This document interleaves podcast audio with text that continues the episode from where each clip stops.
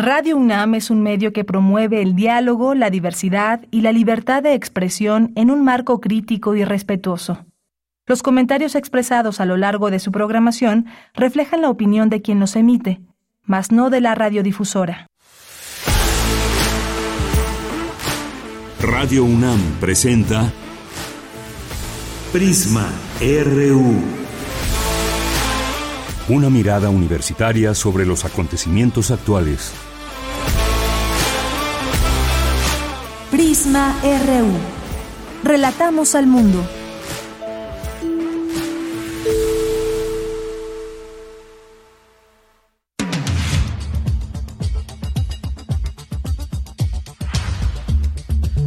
Muy buenas tardes, muchas gracias por acompañar este espacio de noticias en vivo Prisma RU desde nuestras instalaciones de Radio UNAM aquí en Adolfo Prieto número 133 en la Colonia del Valle. Pues qué gusto estar de regreso aquí en estos micrófonos para compartir con ustedes la información que por cierto es mucha. Gracias a todo el equipo que bueno, pues gracias a que podemos estar aquí eh, haciendo algunas guardias, algunos trabajamos en alguna semana y regresamos ya todo el equipo completo en este lunes, gracias a mi compañera Virginia Sánchez, a Vicky, que estuvo al frente de estos micrófonos hace una semana. Y bueno, pues por ahí antes de salir de vacaciones nos enfermamos de COVID y demás, pero pues ya estamos aquí bien de regreso, bien y de buenas, como dicen, y con mucha información. Ya llegó el presidente de Estados Unidos, Joe Biden, desde el día de ayer. Ya se reunió con el presidente Andrés Manuel López Obrador. Hay una, hay una agenda específica Hoy también llega Justin Trudeau de Canadá. Habrá algunas reuniones trilaterales, otras bilaterales y varios temas ahí importantes, seguridad, migración, comercio. Vamos a platicar de este tema en un momento más con el doctor José Luis Valdés Ugalde, que es politólogo internacionalista, y él nos va a platicar sus eh, pues perspectivas de este importante encuentro. El presidente de la nación más poderosa del mundo, Joe Biden, está en nuestro país y pues llega hoy también, como decía Justin Trudeau, nuestros vecinos, nuestros socios comerciales, acuerdos que hay y muchas cosas que comentar en torno a estas reuniones. Vamos a tener también hoy aquí en Prisma RU, una conversación con la doctora Regina Crespo Fanzoni. Lo que sucedió en Brasil no tiene nombre, dicen algunos, y bueno, pues es que se, atacó o es un ataque, como se puede expresar de alguna manera, a la democracia. Como sabemos, eh, Lula da Silva, Luis Ignacio Lula da Silva, presidente de Brasil, pues llegó a través de un proceso en segunda vuelta, pero finalmente a través de un proceso democrático, tal y como lo dictan las leyes del país, pero hay muchos bolsonaristas que no están de acuerdo, intentan dar un golpe, un golpe de Estado, no le sale y se responderá con todo el peso de la ley, ha respondido ya el presidente. Vamos a tener este tema también.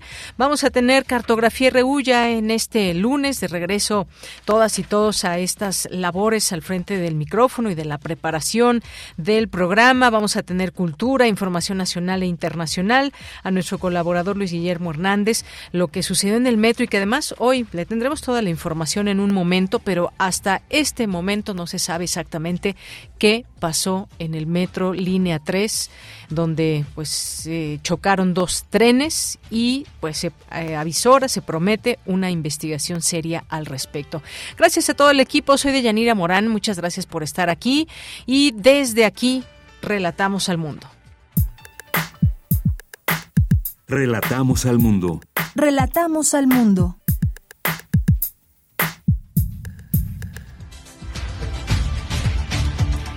Una con siete minutos y en la información universitaria en este lunes 9 de enero, la Universidad Nacional Autónoma de México lamenta el fallecimiento de Yaretsi Hernández Fragoso, joven que murió en el choque de trenes de la línea 3 del metro. La Facultad de Artes y Diseño externó sus condolencias a la familia de la alumna. La UNAM informó que se adoptarán medidas para prevenir que las tesis profesionales y de grado sean plagiadas. Facultades y escuelas analizarán y en su caso reformarán los reglamentos de exámenes profesionales y titulación. Nuestra Casa de Estudios y la Embajada de Filipinas en México acordaron implementar el programa de estudios Filipinas-México. Ambos países buscan desarrollar una cultura común y enfatizar sus vínculos históricos. Información en la información nacional, la Fiscalía General de Justicia de la Ciudad de México aseguró las cajas negras de los trenes de la línea 3 del metro que chocaron el pasado sábado. Su titular, Ernestina Godoy, informó que integrarán una investigación seria, científica y profesional para conocer cómo ocurrieron los hechos. Durante la cumbre de los líderes de América del Norte, los presidentes Andrés Manuel López Obrador y Joe Biden hablarán sobre integración económica, cambio climático, migración y seguridad. Escuchemos al canciller Marcelo Ebrard. Integración económica y plan sonora es el primer tema. Por parte de México participan el secretario de Hacienda y Crédito Público, Rogelio Ramírez de la O, en este tema en particular, y estará la secretaria de Economía también, por supuesto, Raquel Buenrostro. El segundo tema de nuestra reunión bilateral, así lo acordamos, es cambio climático y medio ambiente. Posteriormente vamos a entrar a migración y desarrollo. En migración y desarrollo va a participar Francisco Garduño, que es el comisionado del Instituto Nacional de Migración, con eh, los comentarios de cuál es la política y las acciones que México está llevando a cabo. Y también va a participar la directora general de AMEXID, Agencia Mexicana de Cooperación y Desarrollo, y va a presentar los resultados muy brevemente de las inversiones que México ha estado haciendo en El Salvador, en Honduras, sembrando vida, jóvenes construyendo el futuro. Después de ello, el siguiente tema a tratar, eh, convenido, es seguridad.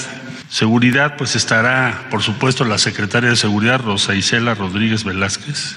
Ella va a presentar qué es lo que se ha logrado por parte de México, el esfuerzo inmenso que se está haciendo por contener el eh, tema del fentanilo y también lo que se está haciendo para impedir, dificultar el río de armas que tenemos hacia nuestro país.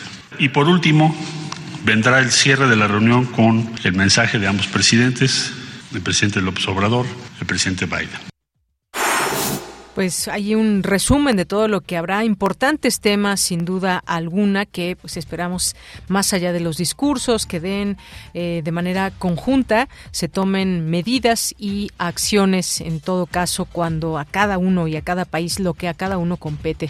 En más información del encuentro entre los mandatarios de México, Canadá y Estados Unidos es importante para mantener los cauces del diálogo, señala Silvia Núñez, durante la conferencia de prensa que con la décima cumbre de líderes de América del Norte.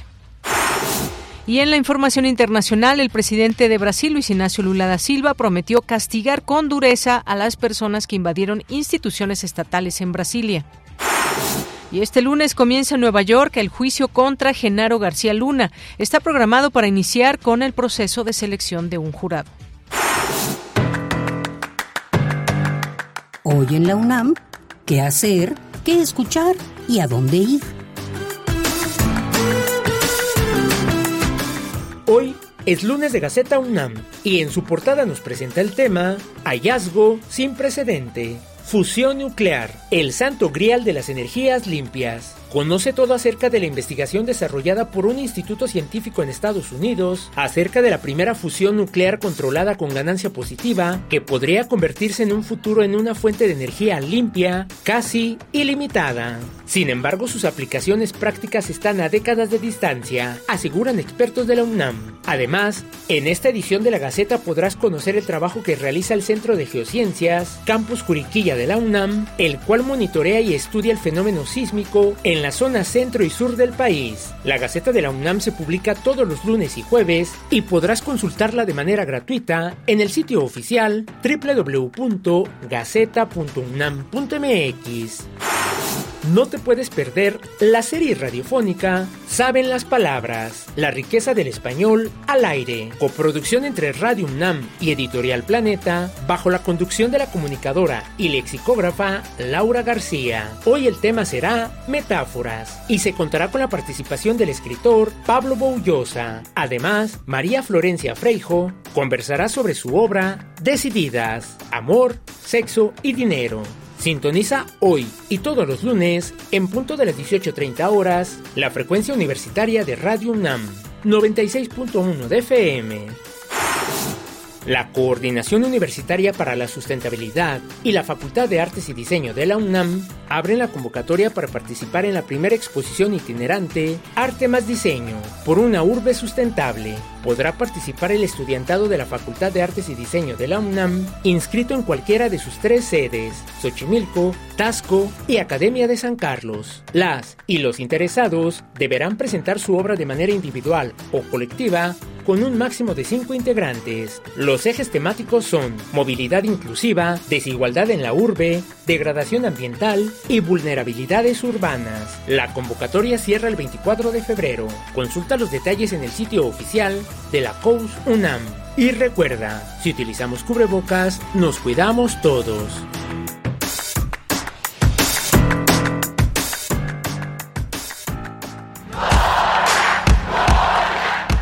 Campus RU.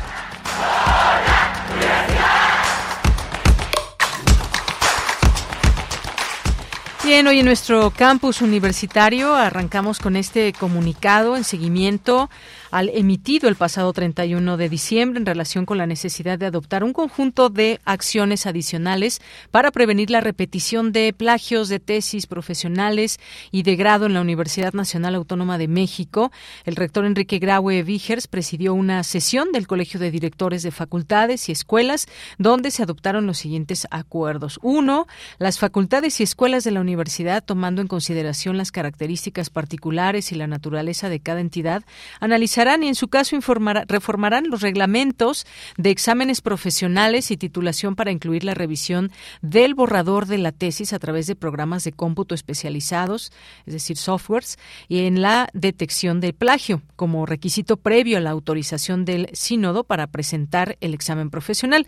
Dos, igualmente exhortar a los programas de posgrado que aún no utilizan estos programas de cómputo para que analicen con ellos los borradores de las tesis que de grado antes de proceder a la integración de los jurados respectivos.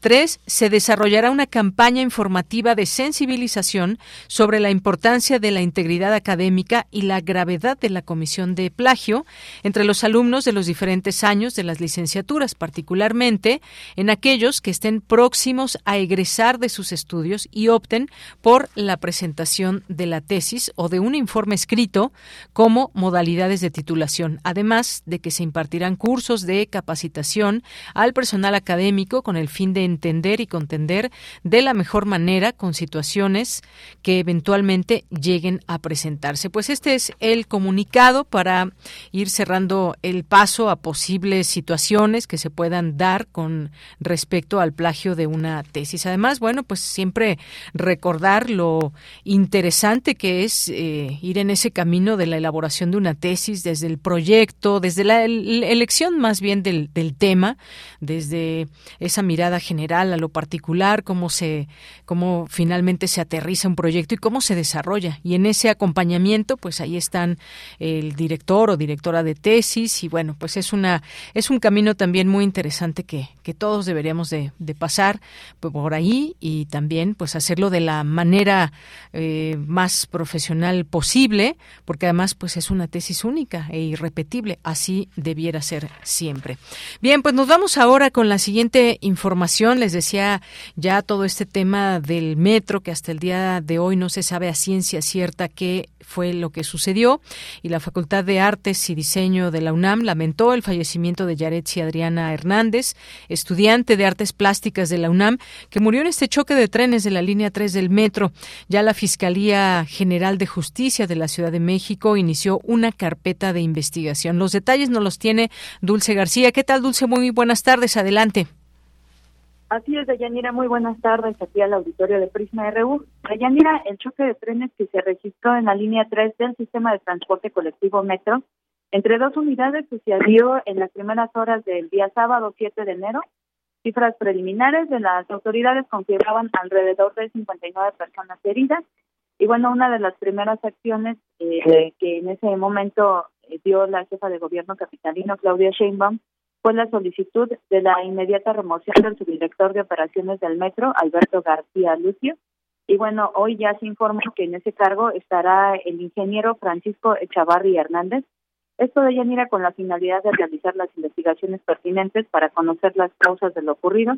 toda vez que la Fiscalía ha tomado el caso, como tú lo comentabas ya en un inicio, y tras un primer análisis descartaron que hubieran ocurrido fallas en el puesto central de control. La Fiscalía continuó informando que está trabajando en esta en la integración de esta carpeta de investigación y bueno, ya en otro momento, la jefa de gobierno capitalino aseguró que las 106 personas heridas, que fue el total de los heridos de ese accidente, así como los familiares de la joven que falleció, tendrán atención personalizada de un funcionario. Vamos a escuchar. La instrucción que he dado a la Comisión de Víctimas, y le voy a dar seguimiento eh, cotidiano, y le pedí al secretario de Gobierno que lo hiciera, es que un servidor público va a estar atendiendo a cada una de las 106 familias. Estamos obviamente con todos los datos personales resguardados, eh, atendiendo a las personas que aún no tenemos sus números de teléfono para poderlos podernos comunicar con ellos o pidiéndoles que llamen a Locatel en caso de que no nos hemos no por alguna razón no los hayamos contactado. Las 106 personas van a tener la atención personalizada de un servidor público. Y bueno, Deyanira, se tiene contemplado que a lo largo de este día se brinde más información. Por lo pronto, como bien lo comentabas tú en un inicio, la Facultad de Artes y Diseño de la UNAM emitió este mensaje eh, emotivo en el que lamentó el fallecimiento de Yaritzi Adriana Hernández Fragoso, quien era alumna de licenciatura de, en Artes Visuales. Y bueno, pues por ahora el tramo de la línea 3 que va de Indios Verdes a la raza permanece cerrado porque aún se llevan a cabo trabajos de reparación en el área.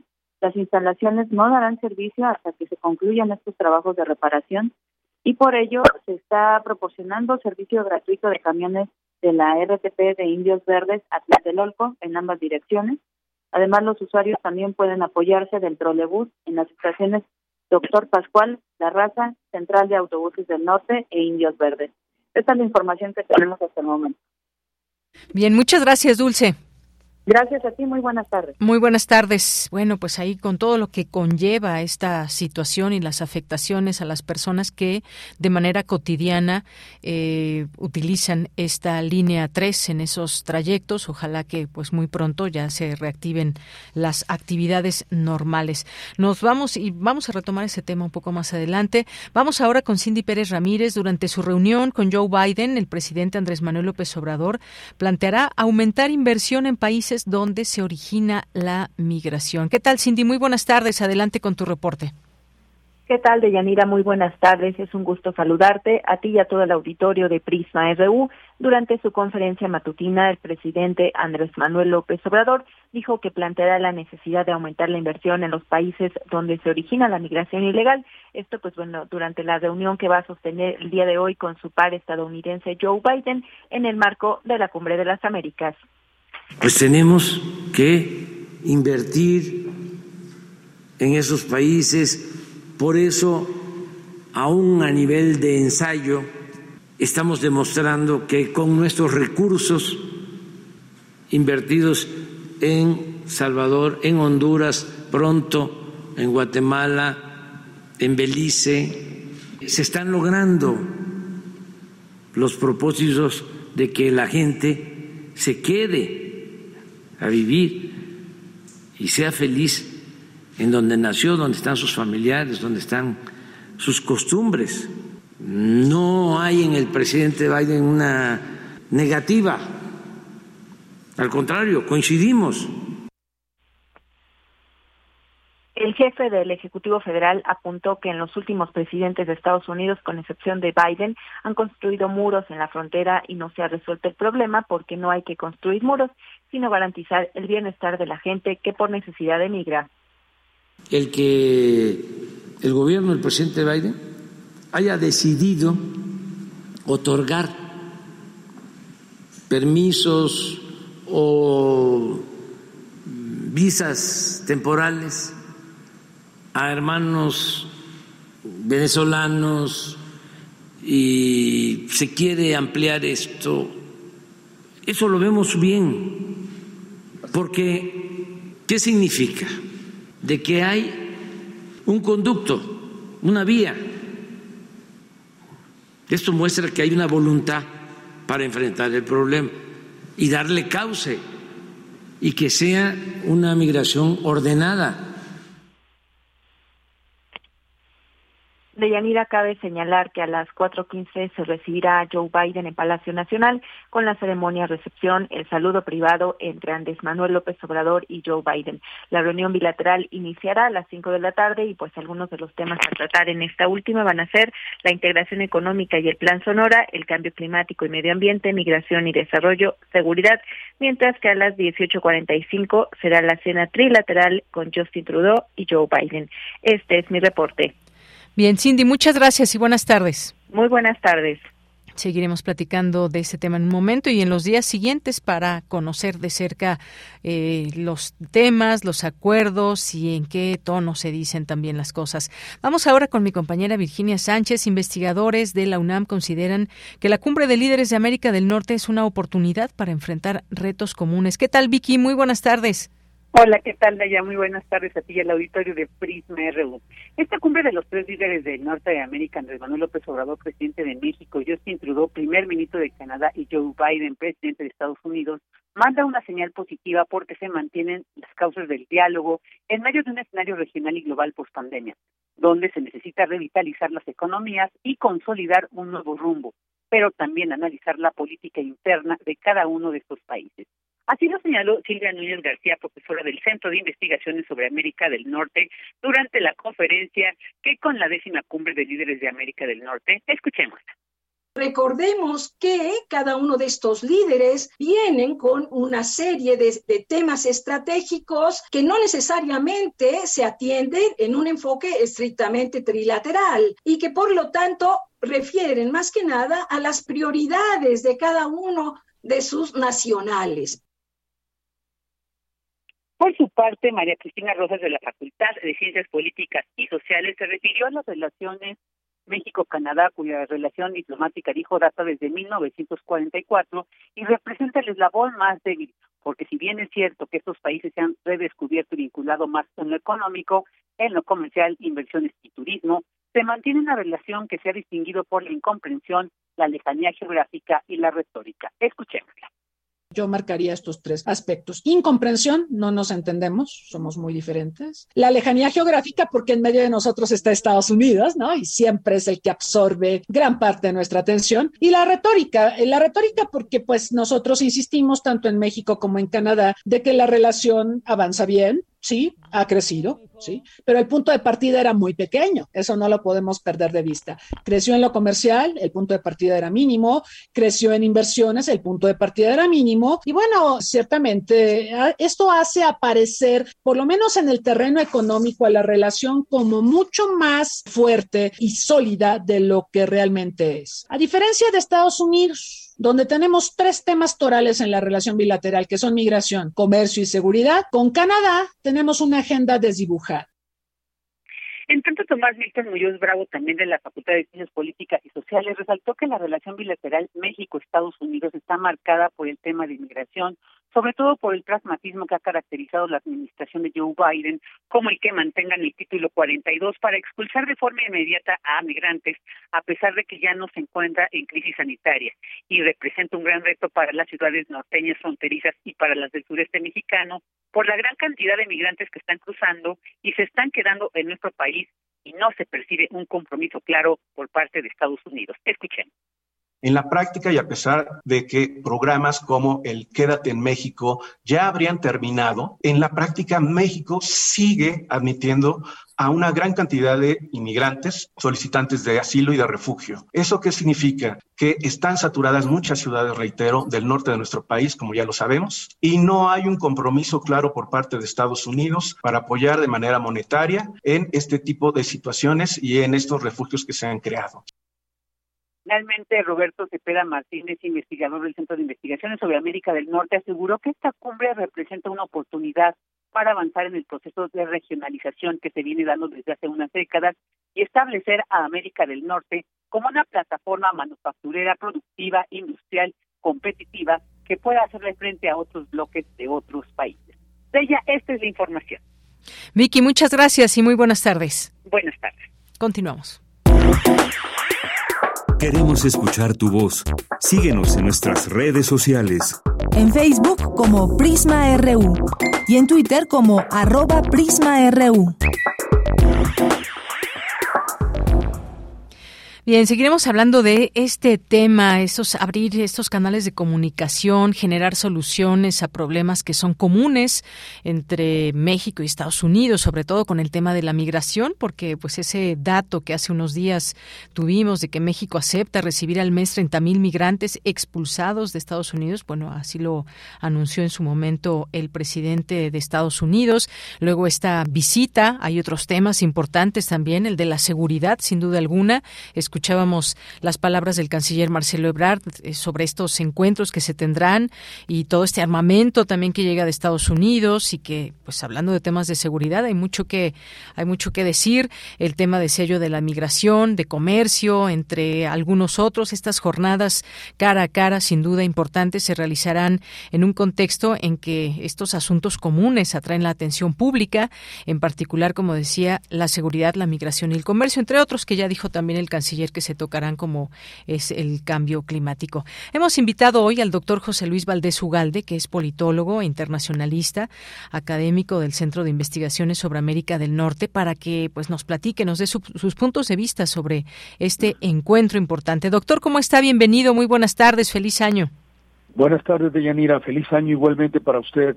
Gracias, doctor. Pues, ¿cómo ve esta décima cumbre de líderes de América del Norte que se lleva a cabo aquí en nuestro país con estos distintos temas en la mesa?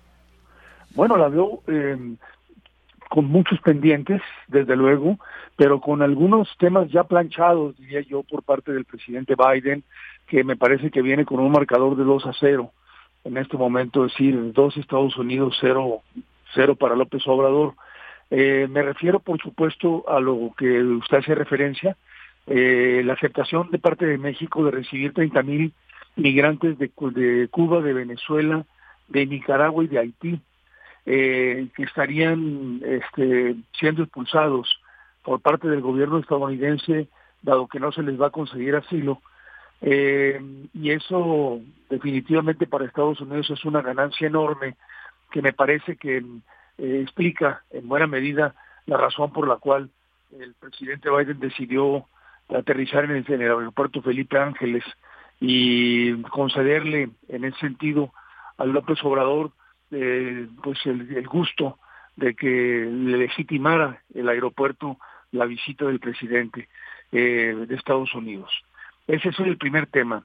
El segundo tema es la detención de Vidio Guzmán, alias el ratón, que es eh, uno de los dirigentes de los Chapitos del cartel de Sinaloa.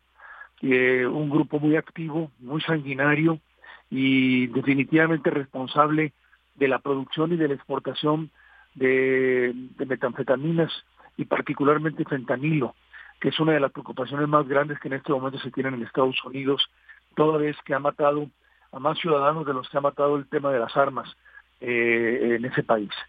Entonces, de alguna manera ya se autopuso la mesa el presidente Biden al imponernos dos temas que de alguna manera son ganancia para Estados Unidos y esto le da una ventaja competitiva importante a Estados Unidos, pero al mismo tiempo también una legitimidad al, presidente López Obrador frente a Biden, que probablemente tendrá muchas cosas que decir sobre el tema del comercio, eh, y particularmente el tema de la seguridad energética, y el tema de la reforma eléctrica, que es el gran diferendo que en este momento se está tratando de dirimir en las consultas que está viendo y que probablemente se conduzcan eh, tal y como van hacia paneles de controversia, lo cual nos afectaría muchísimo porque México los perdería.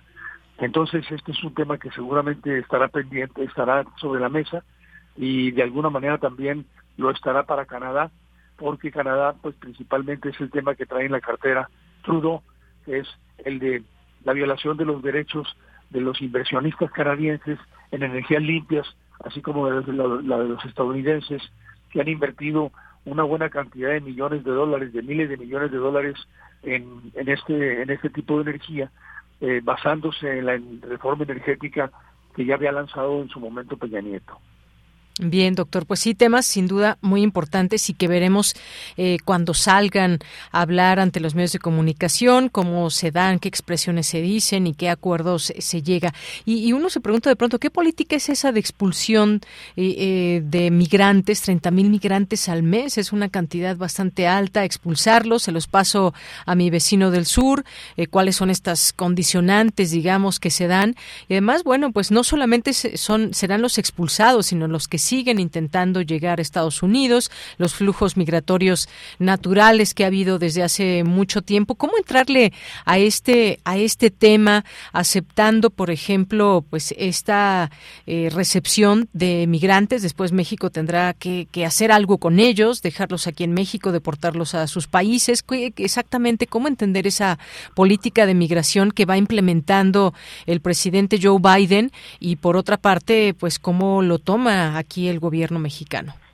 Pues mire, estamos hablando de de eh, en un año de 360 mil migrantes eh, indocumentados que tendrían que ser responsabilidad del, del gobierno mexicano y de la sociedad mexicana que ya empieza en este momento a tener un posicionamiento respecto al tema de la migración muy distinto al que tenía antes cuando abríamos los brazos de manera amplia a los visitantes extranjeros, particularmente a los migrantes de Centroamérica, que, fue con los que inició esta diáspora, digamos, eh, masiva que hemos visto y que ha provocado una desestabilización enorme y al mismo tiempo la imposición de una política migratoria que no es mexicana, una política migratoria que por cierto es extranjera, es eh, de manufactura estadounidense a la que México se ha ceñido y ha acatado sin chistar. Entonces estamos convirtiéndonos en el tercer país seguro cuando lo negamos de manera permanente y esto me parece que es un tema de la más alta importancia, sobre todo porque no se sabe cuál es la política migratoria de ingreso que México está teniendo o tendrá con respecto a estos migrantes. Ya lo vimos, por ejemplo, con el caso de los venezolanos.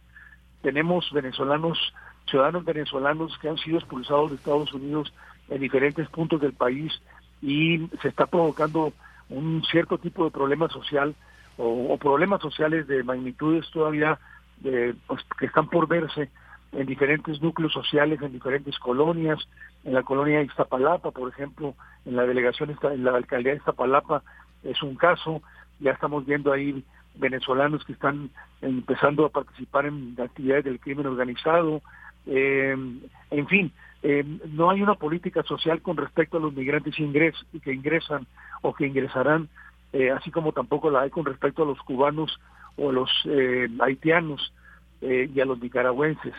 Ciertamente vamos a encontrarnos con una situación, una realidad muy cruda cuando empecemos a darnos cuenta de lo que significa la aceptación que México tomó al decidir al decidir que ingresaran a México 30 mil ciudadanos extranjeros indocumentados de Estados Unidos, eh, por un lado. Por el otro lado, a diferencia, por ejemplo, de Turquía con los países europeos, no hay un solo eh, incentivo económico por parte de Estados Unidos para que México se haga cargo de estos indocumentados nuevos que no son problema de México, sino que son problema de Estados Unidos, puesto que su destino y su intención de destino, de destino es Estados Unidos y el sueño americano.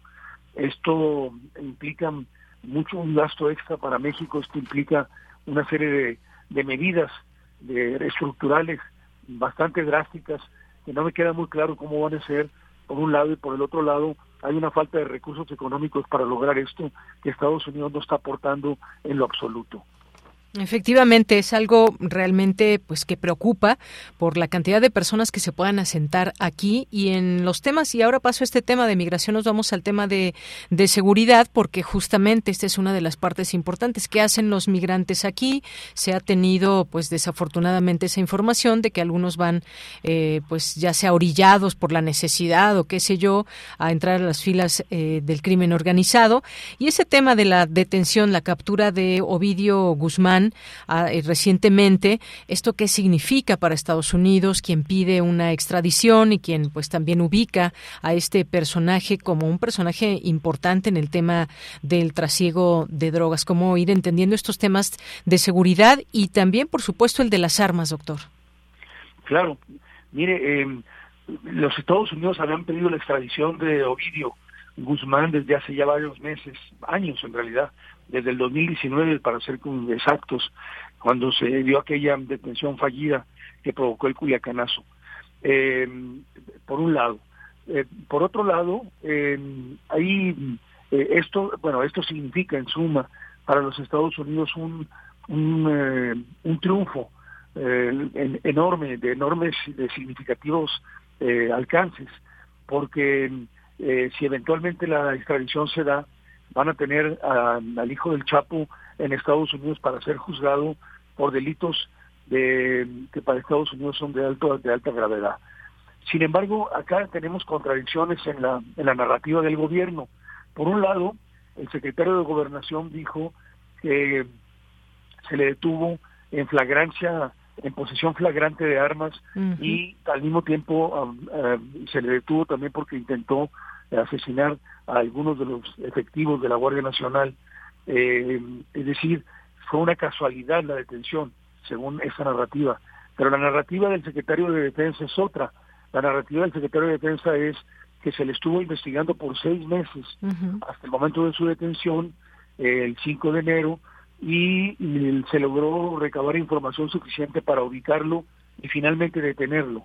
Entonces aquí hay eh, contradicciones en las narrativas. El presidente también dijo que había sido un acto de la casualidad, este, debido a que lo habían encontrado con armas de, de, uso del ejército, pero eh, las dos las dos versiones ciertamente son muy importantes porque hablan por un lado de, la manera en cómo desestima Estados en México la petición de extradición de Estados Unidos por parte del, del encargado de la política de la política gubernamental, de la política pública del secretario de Gobernación, y por el otro lado del lado del secretario de la Defensa, que fue el encargado de la cabeza de, de, sector que detuvo a, Ovidio Guzmán, este, nos está diciendo que hay una organización detrás de esto bastante, eh, bastante pausada, que ha provocado que se le detecte y se le detenga. Entonces, esto, esta segunda versión me parece que es la más creíble, puesto que en efecto él no tenía una carpeta de investigación, no había un caso penal en contra de Ovidio en México se le tuvo que armar un caso penal en el momento en el que se le detuvo para poder justificar su detención, su retención en un penal de alta seguridad y su procesamiento ante la Fiscalía. Pero en realidad la razón fundamental fue que Estados Unidos había pedido la extradición de Ovidio y México se la concedió. No, la extradición todavía, le concedió la detención con miras a una extradición que es probable que con el tiempo se dé. Claro, esto lo iremos viendo, por supuesto. Ya hay pues una defensa muy importante de Ovidio Guzmán en torno a que pues bueno no será una una extradición fast track como se le puede llamar. Y, esto que usted menciona, estos puntos, estos em, digamos discursivas encontradas, nos habla de una estrategia de seguridad eh, desde su punto de vista que no está bien planteada en los hechos o qué es lo que nos eh, revela en este sentido eh, la figura de Ovidio Guzmán, su detención, lo que sucedió, por supuesto, en este estado importante de, de nuestro país, con a nivel, digamos, de la gente, lo que sucedió en el aeropuerto, eh, la suspensión de actividades, incluso por ahí llegó una bala a un, a un avión y todo lo que, pues ya sabemos que fueron horas muy tensas para la gente de allá de Sinaloa en distintos puntos específicamente, pero esto de qué nos habla y sobre todo, pues viendo obviamente de cara a este encuentro importante de líderes en nuestro país? Bueno, nos habla de, eh, yo creo que el gobierno mexicano desafortunadamente y en consecuencia la sociedad que gobierna están en este momento sometidos a un, eh, un ejercicio de poder eh, paramilitar que es el de los narcos que está rebasando el poder del Estado. Está rebasando el poder del Estado porque la estrategia original es una estrategia fallida, la de los abrazos y no balazos, y esto ha provocado que se fortalezcan los grupos del crimen organizado y al mismo tiempo actúen de manera impune en el territorio nacional como ya lo hemos visto, por ejemplo, eh, los, los, los, los hechos que fueron que fueron resultado de la detención de Ovidio hablan mucho de la del desgobierno que hay en Sinaloa por parte de las fuerzas federales y de las fuerzas estatales. Eh, no se diga, por ejemplo, la eh, la, repartición de juguetes que el cartel de Jalisco Nueva Generación hizo también en algún estado de la República y que fue hecha con eh, flagrancia y nunca intervino el gobierno para poder detener un acto por demás ilegal eh, por, por, actores del crimen organizado que están identificados como detenibles. Eh, la detención de Ovidio Guzmán pone en evidencia la necesidad de detener a todos los demás capos también, no solamente a Ovidio, sino también a los hermanos, a los otros miembros del grupo de los Chapitos, que permita poder este, neutralizar al grupo criminal más sanguinario que hay en este momento junto con el cartel Nueva Generación eh, en, el país.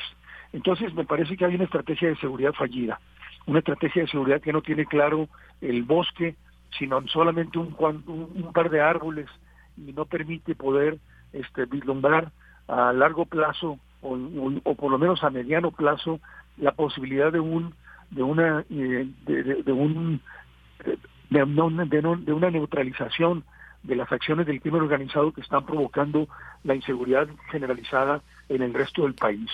Entonces, eh, la estrategia de seguridad es fallida, la estrategia de seguridad no funciona, la estrategia de seguridad no radica en detener a Ovidio Guzmán, sino radica en establecer una política frente al crimen organizado que sea no benevolente, sino una política, pues yo diría, agresiva y hacer uso del aparato del Estado para eh, detener las ofensivas eh, criminales que están provocando una desarticulación del tejido social de una manera tan brutal como la que tenemos en México. Entonces, si la estrategia de seguridad no cambia, no vamos a tener resultados y en todo caso vamos a tener simplemente anécdotas como la detención de Ovidio Guzmán, que no minimizo. Eh, ciertamente me parece que es un eh, resultado importante desde el punto de vista de la estrategia de seguridad, que demuestra por otro lado que sí se puede detener a los otros capos. Y por un lado, y por el otro, pues la inteligencia estadounidense estuvo presente, ¿no? Nos están eh, insistiendo en negar que la DEA no estuvo presente en la detención de Caro Quintero y en la detención de Ovidio, pero pues hay testimonios dentro de las Fuerzas Armadas mismas y dentro del aparato de seguridad mexicano que ya revela eh, que sí hubo presencia del aparato de inteligencia estadounidense que tiene la información de satélite más importante que pueda tener cualquier otro país incluido México, con, relación al rastreo de estos capos del narcotráfico. Entonces, pues habría que también abrir las cartas en ese sentido y definir hasta dónde vamos a cooperar con Estados Unidos de manera abierta, de manera inteligente inclusive, y no, no para patarse eh, detrás de la, del concepto de soberanía para eh, defender la inacción eh, de los dos países con respecto a, al peligro que nosotros corremos en este momento frente al crimen organizado de Yanira. Muy bien, pues le agradezco mucho, doctor. Pues qué, qué difícil toda esta tarea del tema de la seguridad, el hecho de que se detenga por una parte, como usted bien dice, no se minimiza, por supuesto que es una buena noticia. Por otra parte, se politiza también mucho, lo vimos estos días. Eh, se dan estas discursivas por una parte, por la otra, qué fue lo que sucedió exactamente. Tenemos una historia detrás también de todo el narcotráfico y hoy justamente también este lunes comienza en Nueva York el juicio contra Genaro García Luna, que no debemos olvidar para iniciar con un proceso de selección de un jurado y pues también continuar con estas investigaciones, qué ha pasado en los distintos gobiernos, qué pasa en este gobierno y mientras tanto, pues bueno, ahí también vimos una respuesta importante de grupos que apoyaban eh, a pues a, a Olvidio Guzmán en un intento por rescatarlo y también que se mostró ahí pues la posibilidad de movimiento y de, de terror que se generó para muchas personas. Le agradezco mucho, doctor Gracias a usted, Yanira. Un abrazo. Hasta luego. Muy buenas tardes. Gracias al doctor José Luis Valdés Ugalde, politólogo internacionalista académico del Centro de Investigaciones sobre América del Norte de nuestra universidad. Continuamos. Prisma RU. Relatamos al mundo. Bien, nos vamos ahora con el periodista Luis Guillermo Hernández, eh, doctorado en medios, comunicación y cultura, analista político, experto en medios de comunicación, profesor universitario, director de la Sexta W. ¿Qué tal, Luis Guillermo? ¿Cómo estás? Muy buenas tardes. Eh, buen inicio de año. Igualmente, estimadísima Deyanira, muchas gracias por esta charla, la primera de 2023, y un saludo y mis mejores deseos para toda la, toda la audiencia de nuestra radio universidad. Claro que sí. Oye, pues tenemos dos temas. Uno, en principio ya estábamos ahí eh, siguiendo de cerca esta conferencia con Ernestina Godoy, eh, con eh, Claudia Sheinbaum y demás. Pues, ¿cómo ves este tema? Al día de hoy no sabemos qué sucedió exactamente en la línea 3 del metro. Hubo una persona que falleció desafortunadamente y además, bueno, pues formaba parte de la comunidad universitaria. Hubo decenas de heridos y bueno, pues mientras tanto la jefa de gobierno estaba en otro Estado. Hay muchas cuestiones también, de nueva cuenta, pues se politizan muchas cosas, pero en sí hay una investigación en marcha, pero hasta el momento, pues no se sabe qué hay en lo que tú ves la situación del metro que, pues de nueva cuenta vuelve a salir a los medios de comunicación. Creo que es muy, muy importante hacer una, una evaluación crítica de la circunstancia particular del sistema de transporte colectivo Metro de Yanira, porque evidentemente pues es quizá la agenda en materia de transporte más urgente, pero también la más preocupante del gobierno de la doctora Claudia Sheinbaum. Me parece que eh, han sido ya demasiadas las señales de alerta, demasiados los incidentes, pero sobre todo los incidentes en los que desafortunadamente, desgraciadamente, pierden la vida eh, usuarios, usuarias del sistema, como para que eh, el gobierno de la Ciudad de México no eh, dirija sus baterías prácticamente totales hacia ese hacia ese objetivo.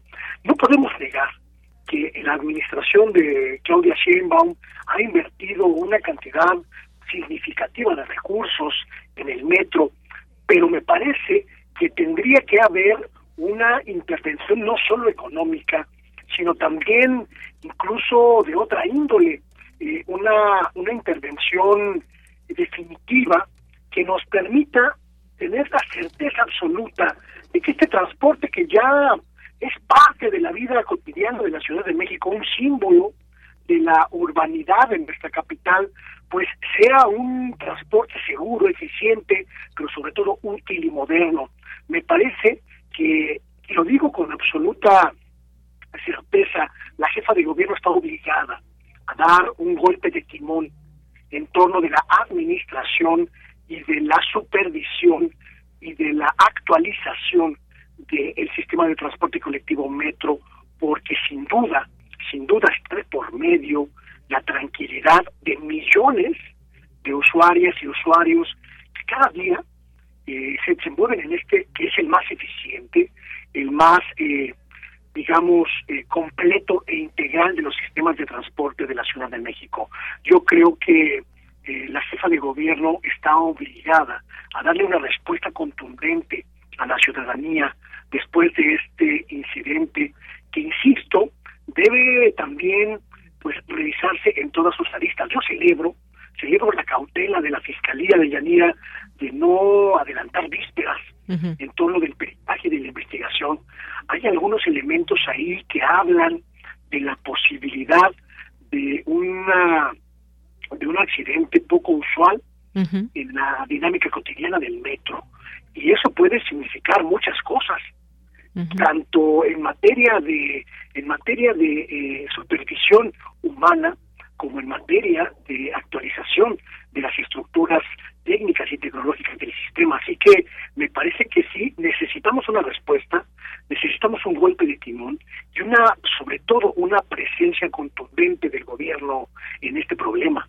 Claro que sí. Bueno, pues ya veremos qué deriva de estas investigaciones. Fíjate, en otros en otros eh, países el metro o el transporte público es una opción real para mucha para mucha gente.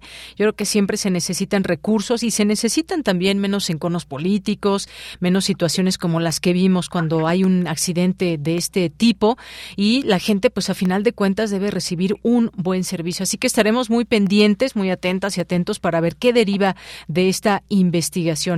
Y eh, cerramos con este otro tema. Ya comienza, parece ser, pues todo este tema de las elecciones allá en el Estado de México, si quienes se adelantan con pintas en las bardas, qué es lo que pasa, cuál es la actuación o cuál será la actuación también de las autoridades electorales. Y bueno, pues parecería, pareciera ser que estamos ante un escenario donde Morena quiere ganar, pero el PRI no se va a dejar. ¿Qué es lo que tú ves, Luis Guillermo? Pues yo veo básicamente una pues un, preparativo de guerra de Yanira prácticamente están pelando armas en los dos bandos. Sabemos sabemos que aunque aún no se define la candidatura opositora definitiva pues eh, el PRI llevará la voz cantante en esta en esta contienda seguramente con la ex secretaria o no sé si debe seguir siendo secretaria Alejandra del Moral y que será ese el perfil con el que contenderá pues prácticamente toda la oposición para intentar arrebatarle a Delfina Gómez la, la gubernatura, pero me parece también que en estos momentos, a partir de un gobierno no solo gris, sino invisible por parte de Alfredo del Mazo, las posibilidades opositoras son prácticamente prácticamente nulas todos los ejercicios demoscópicos que hemos visto en los últimos dos meses de Yanira, pues apuntan a una victoria aplastante de Delfina Gómez, la posibilidad que cerraron ellos de rupturas internas al sumar a los dos principales contendientes de la maestra Gómez, Horacio Duarte y también a el Higinio, pues el padrino el padrino de Delfina Gómez, el padrino político Higinio Martínez, pues prácticamente logró la cohesión del movimiento morenista en el Estado de México, que está preparado pues para una pelea que será colosal, verdaderamente colosal, lo hemos visto, y quizá de Yanira sea este el escenario político más interesante de 2023, la forma en la que Morena se hace con la gubernatura de la, de la entidad con mayor cantidad de, electores en el país, será la joya de la corona de este sexenio y sin duda el momento que marque el fin de el Partido Revolucionario Institucional después de más de 80 años de pues eh, permanecer como el partido más poderoso de nuestro país. Bien, pues ya iremos comentando qué sucede en esas bases de guerra que parecerían que eh, pues tendremos en, próximos meses. Y bueno, por lo pronto, muchas gracias Luis Guillermo eh, Hernández que estás aquí en Prisma RU de Radio UNAM. Muchísimas gracias a ti y mis parabienes para ti, para la audiencia y para el equipo de Prisma RU. Muchas gracias y un abrazo Luis. Hasta pronto. Hasta pronto, muchas gracias, muy buenas tardes. Continuamos. Queremos escuchar tu voz. Síguenos en nuestras redes sociales. En Facebook como Prisma RU y en Twitter como arroba PrismaRU.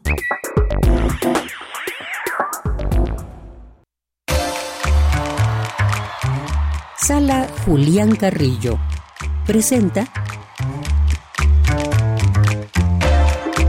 Bueno, pues ya está aquí con el equipo de Prisma RU, Montserrat Muñoz, que viene directamente desde... ¿Desde dónde vienes?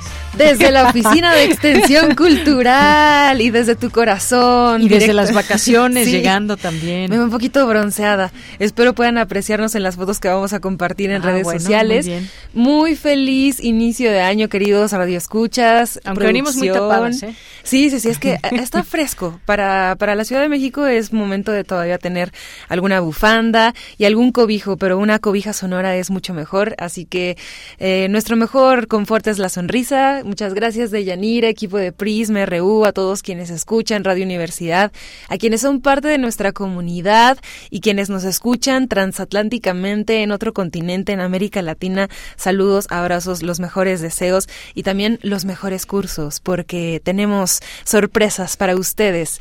Debemos contarles que nuestras actividades culturales empezarán en físico, en presencial, aquí en la sala Julián Carrillo, en nuestras instalaciones de Radio UNAM, en la Ciudad de México, en el mes de febrero. Así que aguántenos este mes para hacer difusión, para hacer promoción, para hacer de boca en boca y para que ustedes también vayan compartiendo la información y todas las novedades que tendremos en este año. Pero en sí, los conciertos, las obras de teatro y la danza y el cineclub empiezan ya de fijo y de corrido y sin parar hasta hasta julio de en febrero, entonces de febrero a julio. Pero tenemos actividades que sí van a ocupar la sala Julián Carrillo y van a también ocupar la eh, pues la, la internet para todas y todos ustedes. Tenemos cursos, esos cursos van a ser de entrada con un costo, pero con descuento para nuestra comunidad UNAM. Así que ustedes, por favor, tomen un papel, tomen su celular, anoten, les voy a dar un correo, pero también les voy a mencionar los temas de los cuales tenemos próximos cursos que ya están a punto de empezar en enero. Por ejemplo, tenemos el taller de narrativa metaficcional a la manera del Quijote. Esto es un curso impartido por la maestra Carolina, Carolina Alvarado y desmenuza, proyecta, desglosa, eh, critica en una eh, angulosidad de diversas opiniones eh, la obra del Quijote. Si ustedes son admiradoras, admiradores, si han leído, si nunca han leído, si quieren acercarse a esta obra que es un clásico, por favor inscríbanse a este curso. Serán sesiones martes y jueves. El, curso, el precio es de 1500, pero con descuento les hacemos un eh, descuento de 500 pesos a nuestra comunidad UNAM y ya empieza en enero. Así que si quieren juntarse con personas que sean igual de irreverentes y que quieran pelear contra molinos de viento en un curso pues íntimo y también sobre la narrativa metaficcional, inscríbanse por favor. También asimismo tendremos ya próximo a empezar el curso Sorpresas del Cinebaúl, 10 grandes películas de la primera mitad del siglo XX, imparte el profesor Carlos Narro, tiene un costo de 500 pesos, se ve desde Eisenstein, Buñuel, Kurosawa, Dreyer, Fritz Lang, Vigo, Orson Welles, debemos hacer un rap aquí, Flaherty de Zika y Fuentes, así todo rima, uh, si quieren conocer algunas obras que han marcado la historia del cine, por favor inscríbanse. Este curso es el más económico que tenemos y tienen descuento, así que con descuento está en 250. También próximamente el viaje de la heroína es el mismo que el del héroe, los cambios simbólicos del género a través de Joseph Campbell, imparte Héctor Salik. Si quieren conocer sobre los 12 pasos que tiene que atravesar cualquier historia épica, pero también enfocados en el género, si es verdad que nuestra epicidad es la misma en el género o no, esto se verá en el curso que impartiremos próximamente aquí. Eh, es eh, en línea, así que también pues lo podrán tomar en algunas eh, plataforma Zoom, desde donde quiera que ustedes nos encuentren y hablen, aunque sea un poquito de español, si hablan también inglés, lo pueden tomar, como no.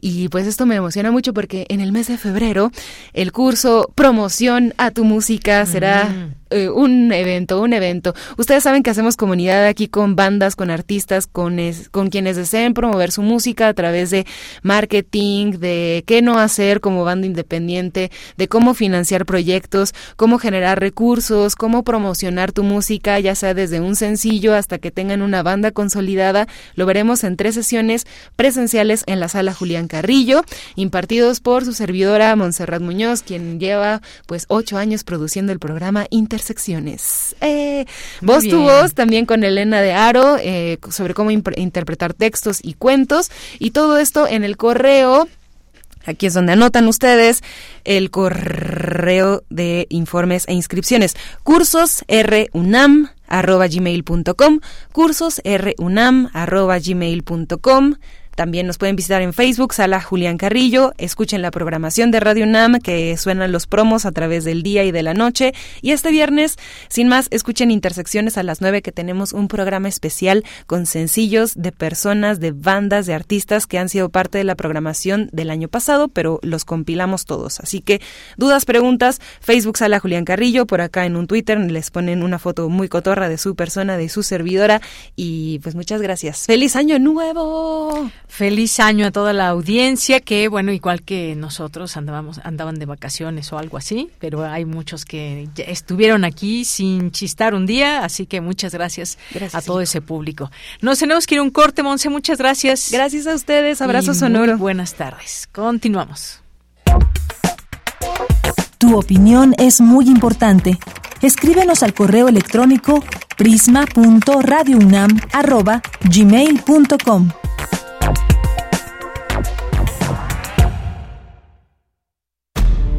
Un tejido infinito de impulsos. Un diálogo en los matices del silencio. Islas resonantes. Pensar el mundo a través del sonido. Sesiones de escucha y diálogos en torno al sonido con Cintia García Leiva. Islas Resonantes. Miércoles a las 4 de la tarde, después del corte informativo.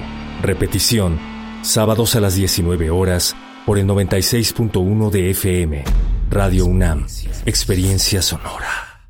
Taller de Santa. Me encanta la Navidad. Oh, oh, oh. Mensaje de Andrés Manuel. Me pide desaparecer el INE. Esta vez sí te la volaste, mijito. Has hecho el mayor acarreo desviando dinero público. Prometiste acabar con la pobreza y la has aumentado. La gasolina, carísima. Tus abrazos dejaron miles de muertos y los feminicidios van en aumento. Mijito, ya ni carbón te mereces. Ah, sí. Y por favor, no me escribas más. Cambiemos México. PAN. Las modas vienen y se van. Y hoy, el cristal o metanfetamina está de moda. Pero lo que viene y no se va son sus efectos dañinos. El cristal quita el hambre y el sueño, provocando alucinaciones y psicosis. Es muy agresivo para el cuerpo y la mente. Ahora el narco le añade fentanilo para engancharte desde la primera vez. Y el fentanilo mata. No te arriesgues. Si necesitas ayuda, llama a la línea de la vida 800-911-2000. Secretaría de Gobernación. Gobierno de México. ¿Sabes qué tienen en común? El polvo de una estrella durmiente, el moco de King Kong o el enano más alto de todos. Pues que a todos los puedes encontrar en la radio. Solo tienes que decir las palabras mágicas. ¡Hocus Pocus! Tus orejas y escúchanos todos los sábados a las 10 de la mañana por Radio UNAM. Experiencia sonora. Música que sensibiliza la vida. Asómate a su mundo. Panorama del Jazz con Roberto Aimes. Lunes a viernes a las 19 horas por el 96.1 de FM. Radio UNAM. Experiencia sonora. Prisma RU. Relatamos al mundo.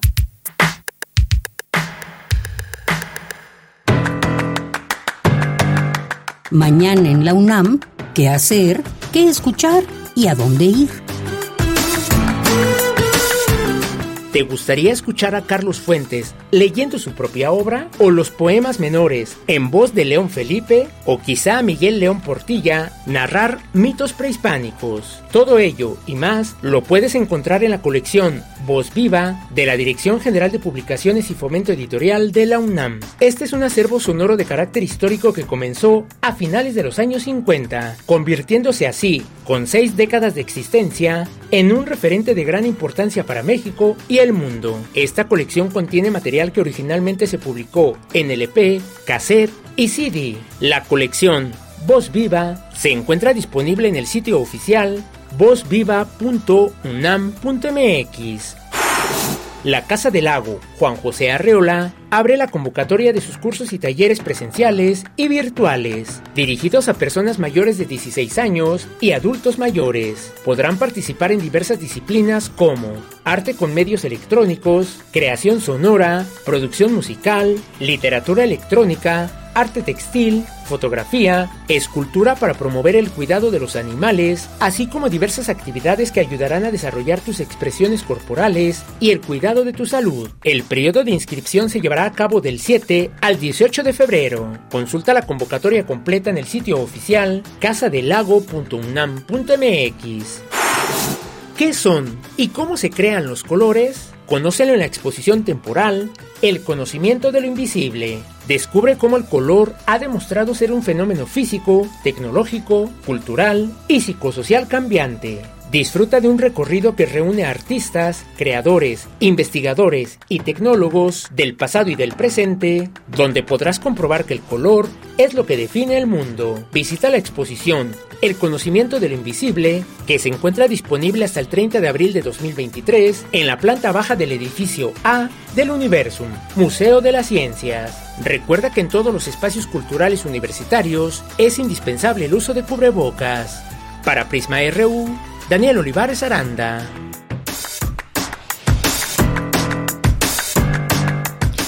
Dos de la tarde con siete minutos. Muchas gracias por continuar en este espacio en el 96.1 de FM en www.radio.unam.mx. Un gusto que nos acompañen a través de esta frecuencia, a través de Internet y también a través de nuestras redes sociales. Arroba PrismaRU es nuestro Twitter y PrismaRU nuestro Facebook. Y siempre nos da mucho gusto poderles leer, que nos manden saludos, fotos, videos, lo que ustedes quieran. Jorge Fra por aquí nos acaba de escribir. Nos dice después del exitoso Culiacán se viene un nuevo y misterioso accidente en el metro de la Ciudad de México. Ya son varios accidentes. Será el famoso golpeteo hablando de la derecha para atacar a la 4T, que investiguen al líder sindical priista del metro, Fernando Espino Arevalo. Muchas gracias, Jorge, Jorge Fra, por este comentario. Eh, los comentarios de todas y todos ustedes siempre importante. Le mandamos un saludo también por aquí a la doctora Imelda, eh, internacionalista. Le mandamos a Felipe Mesa también muchos saludos. Dice, por favor, eh, un promo de los cursos virtuales. Muchas gracias de los que acaba de anunciar Monse. Bueno, pues sí, subiremos toda esta información, Felipe Mesa, Muchas gracias. Jorge nos dice bienvenida de Yanira a esta hermosa casa Prisma RU. Un agradecimiento a Vicky por su fina atención en la época decembrina, deseándoles a todos nuevamente un feliz 2023. Muchas gracias, Jorge. Un saludo y abrazo también para ti. Eh, muchas gracias por aquí también a Jorge Morán Guzmán, que nos dice falta de mantenimiento, mala capacitación, mala supervisión, corrupción muy alta, sabotaje. ¿Qué pasa en el metro? Pues sí, ¿Qué pasa en el metro? Nos preguntamos muchos y muchas. Jorge, muchas gracias. El Zarco también dice los saludos a Monse Magia para quienes se escuchan transpacíficamente. Pues sí, también, también a todas y a todos quienes nos escuchan de eh, en otras partes y de otras formas y como sea. Zarco, muchas gracias y saludos a ti también, donde quiera que te encuentres. Le mandamos saludos también a Salvador Medina. Dice que lamentable que una estudiante pierda su vida por culpa del desvío de recursos y corrupción que ha campeado en las administraciones del gobierno de la Ciudad de México y que no han destinado el presupuesto necesario al metro. Gracias, Salvador Medina, por tu comentario. Mari Carmen nos dice excelente explicación del doctor José Luis Valdés Ugalde. Muchas gracias. Ahora entendemos mejor esta situación tan difícil e injusta de manejar la inmigración y el crimen organizado. Bueno, es que es eh, justamente organizado cuando el crimen se organiza y lleva a cabo todas estas distintas prácticas y luego pues lo se cruza con otros temas como el tema de la migración, pues salen y surgen muchas situaciones por resolver y cuando se vuelven miles, cuando se vuelven miles de personas que intentan salir de su país o salen, intentan llegar a otro como consecuencia de lo que están viviendo en sus lugares de origen, pues se torna un problema de las naciones expulsoras, de quienes están recibiendo, de quienes no quieren recibir, de quienes le avientan la bolita al otro país y así parecería un cuento de nunca acabar. Gracias, Mari Carmen. Salvador nos dice bienvenida nuevamente de Yanir, un año que ha iniciado con muchas noticias y desafortunadamente no todas buenas. Saludos también a Vicky y a toda la producción. Muchos, muchas gracias, Salvador Medina. Eh, Rosario Durán, ya vemos lo fácil que es armar una carpeta de investigación, así de débil estará para poder dejar libre al Chapito. Muchas gracias, Rosario, por los comentarios. Paloma G. Guzmán, también aquí presente. Eh, César Soto, que nos dice el tema de la elaboración de tesis y el comunicado oficial de la UNAM debe considerar y rectificar lo relativo a la opción de descarga digital del repositorio para limitar únicamente a la consulta y lectura del acervo digital y evitar más plagios o copias. Efectivamente, gracias César Soto por el comentario, Carlos Vallarta también, muchas gracias. Eh, Mari Carmen, muchas gracias también. Dice gracias de Yanira, saludos, gracias también a Vicky por su gran trabajo, un abrazo muy fuerte y siempre un gusto escucharla en Prisma RU. Muchas gracias, Mari Carmen. Andrés Mar nos dice buenas tardes a todo el equipo y eh, un gusto escucharte de nuevo al aire. Gracias, Andrea, muchos saludos Mari Carmen, hola, muy buenas tardes. Qué gusto escucharlos y muchas felicidades y muchos éxitos en su primer noticiero de regreso en 2023 y en todo el año nuevo. Que así sea. Un abrazo para Deyanira y a todos eh, de cada y cada uno del equipo de producción. Gracias, Mari Carmen. Pues sí, ya desde la semana pasada que se inició en vivo de nuevo este informativo, luego de un breve periodo vacacional. Muchas gracias, Jorge. Nos dice un estupendo inicio de semana para todo el equipo, Radio Internautas. Muchas gracias. Guerrero también, muchos saludos. David Castillo, que nos dice buenas tardes, querido Prisma RU. Atento a todos los que nos relaten al mundo. Y bueno, pues gracias por todo lo que nos mandas de saludos y buenas vibras a mí y a mi compañera Vicky. Muchas gracias, David Castillo. Ricardo Vázquez también. Otto Cázares aquí en un momento más estará platicándonos de nuestra ciudad mía, Salvador Novo. Homenaje radiofónico a los habitantes de la Ciudad de México, su cartografía de este día. Muchos saludos a nuestra estación hermana Radio Educación, aquí a un ladito de esta frecuencia. Pedro Luis Solache, muchas gracias.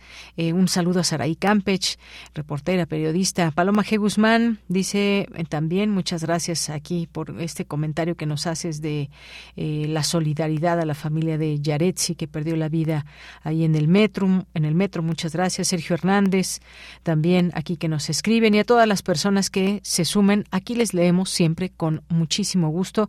El Zarco también. Muchas gracias aquí en sus respuestas y pendiente y atento siempre a este informativo. Bien, pues vámonos a la información. Nos vamos ahora con Cristina Godínez. La UNAM y la Embajada de Filipinas en México acordaron implementar el programa de estudios Filipinas México. Cuéntanos, Cristina, muy buenas tardes. Hola, ¿qué tal, Deyanira? Un saludo para ti y para el auditorio de Prisma RU. El secretario general de la UNAM, Leonardo Lomelí Vanegas, y el cónsul general de la Embajada de Filipinas en México, John G. Reyes, signaron el acuerdo de donación económica. El propósito es institucionalizar y promover la mejora de materiales, investigaciones y publicaciones en torno a Filipinas y el desarrollo de expertos en el tema. Lomelí Vanegas consideró que se abre una gran oportunidad de estrechar relaciones entre ambas naciones.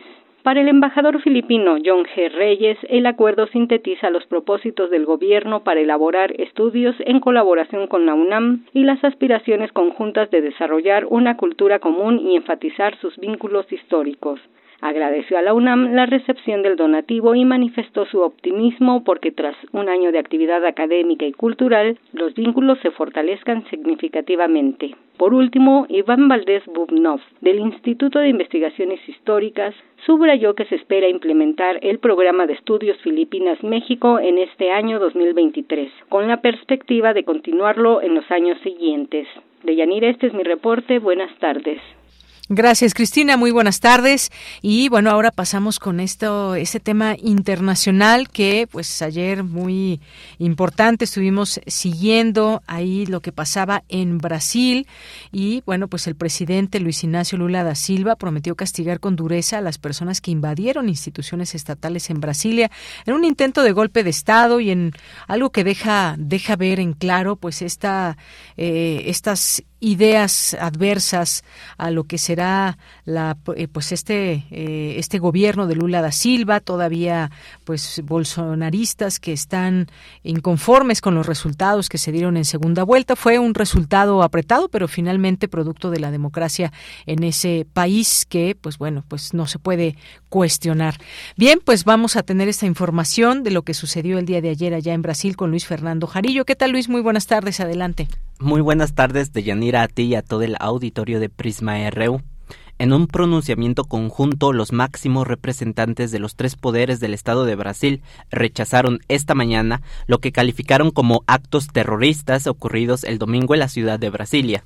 Los poderes de la República, defensores de la democracia y de la Carta eh, Constitucional de 1988 rechazan los actos terroristas de vandalismo, criminales y golpistas sucedidos la tarde de ayer en Brasilia. Hacemos un llamado a la sociedad a mantener la serenidad en defensa de la paz y la democracia en nuestra patria, dice el documento que firmó eh, Lula da Silva, titular del Ejecutivo, el presidente del Senado, veneciano Vital eh, Dorregó, el presidente de la Cámara de Diputados, Artur Lira, y la ministra presidenta Rosa María Pires eh, Weber.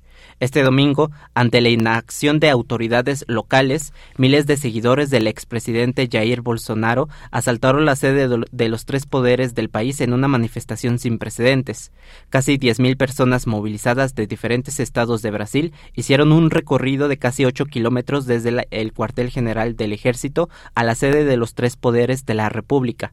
Los manifestantes, inconformes por los resultados de la pasada elección presidencial, tomaron el Palacio Legislativo, que no celebraba en ese momento ninguna sesión, la Suprema Corte de Justicia y la Presidencia luego de un decreto firmado por el presidente Lula da Silva para la intervención de fuerzas federales en la ciudad, se lograron recuperar las instalaciones. Vamos a escuchar parte del mensaje que dio el presidente da Silva ayer.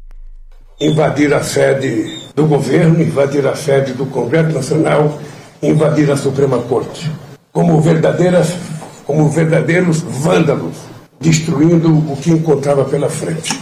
Nós achamos que houve falta de segurança e eu queria dizer para vocês que todas essas pessoas que fizeram isso serão encontradas e serão punidas. Não tem precedente na história do nosso país. Não existe precedente o que essa gente fez e por isso essa gente terá que ser punida. E nós, inclusive, vamos descobrir quem são os financiadores desses vândalos que foram a Brasília. Bueno, invadir la sede de un gobierno, lo, es lo que dice Lula da Silva, invadir la sede del Congreso Nacional como verdaderos vándalos, destruyendo todo lo que se les ponía enfrente, nos parece que hubo falta de seguridad. Toda la gente que hizo eso será encontrada y será castigada. Dice que es eh, un hecho sin precedentes en la historia del país y que van a buscar también eh, saber quiénes financiaron estas manifestaciones, pues en los últimos tres días llegaron eh, los camiones, digamos, con, con las personas, con los manifestantes seguidores de Jair Bolsonaro. O sea, no fue algo que sucediera eh, de manera espontánea. Se estima que las autoridades tardarán tres días para determinar la magnitud de los daños.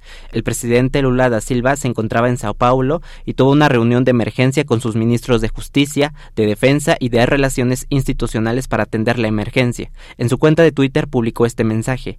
Aprovecharon el silencio del domingo cuando todavía estamos formando el gobierno para hacer lo que hicieron.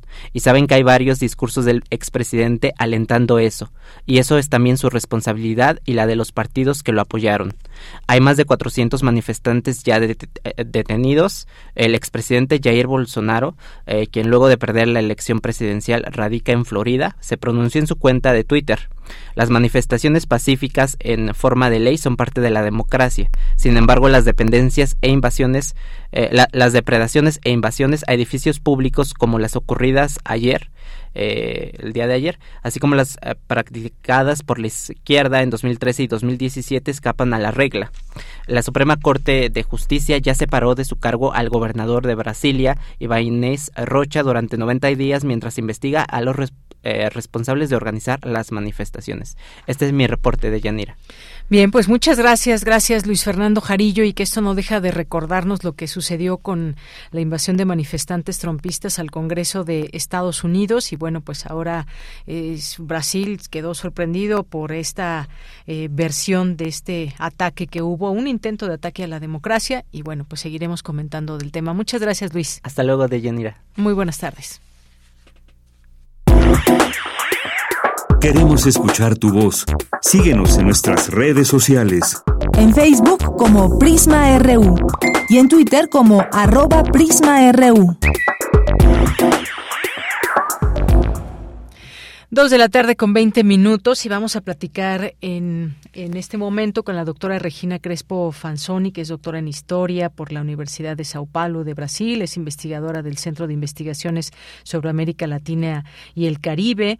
Y bueno, pues este tema que sin duda pues sorprendió muchísimo, terrible que sucediera luego de pues ocho días de que Lula da Silva tomara el poder en Brasil de nueva cuenta y pues eh, como sabemos en una segunda vuelta que si bien el resultado fue apretado, fue un resultado completamente válido, haciendo honor a la democracia que impera en este país y pues bueno, ayer vimos una situación que debe ser castigada, como lo dijo su presidente Lula da Silva. ¿Qué tal, doctora? ¿Cómo está? Bienvenida, muy buenas tardes, buen inicio de año. Hola, Janira, eh, buenas tardes, feliz año a ti, al auditorio y que 2023 sea un buen año para todos nosotros. Claro que sí. Y para la democracia, doctora. sí, ya llevamos un buen susto ayer y yo espero que no se repita, creo que no se va a repetir.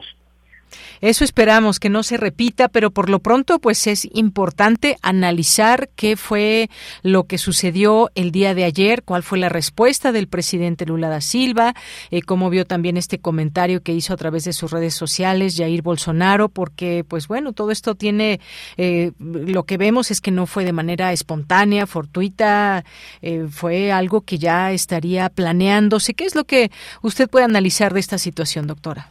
Mira, uh, sí de hecho se está manejando lo que pasó ayer como la crónica de, de un golpe anunciado, ¿no? ¿Por qué? Porque el 12 de diciembre, cuando hubo la diplomación de Lula y de los respectivos gobernadores de los estados brasileños, hubo en Brasilia un brote muy fuerte de de terrorismo, vamos a decirlo eh, las cosas por su nombre, ¿no? Este manifestantes, seguidores de Bolsonaro, este prendieron fuego a varios coches, a autobuses en puntos diferentes de la ciudad simultáneamente, lo que obviamente indica la realización de un acto programado y hasta, diría yo, profesional. ¿no?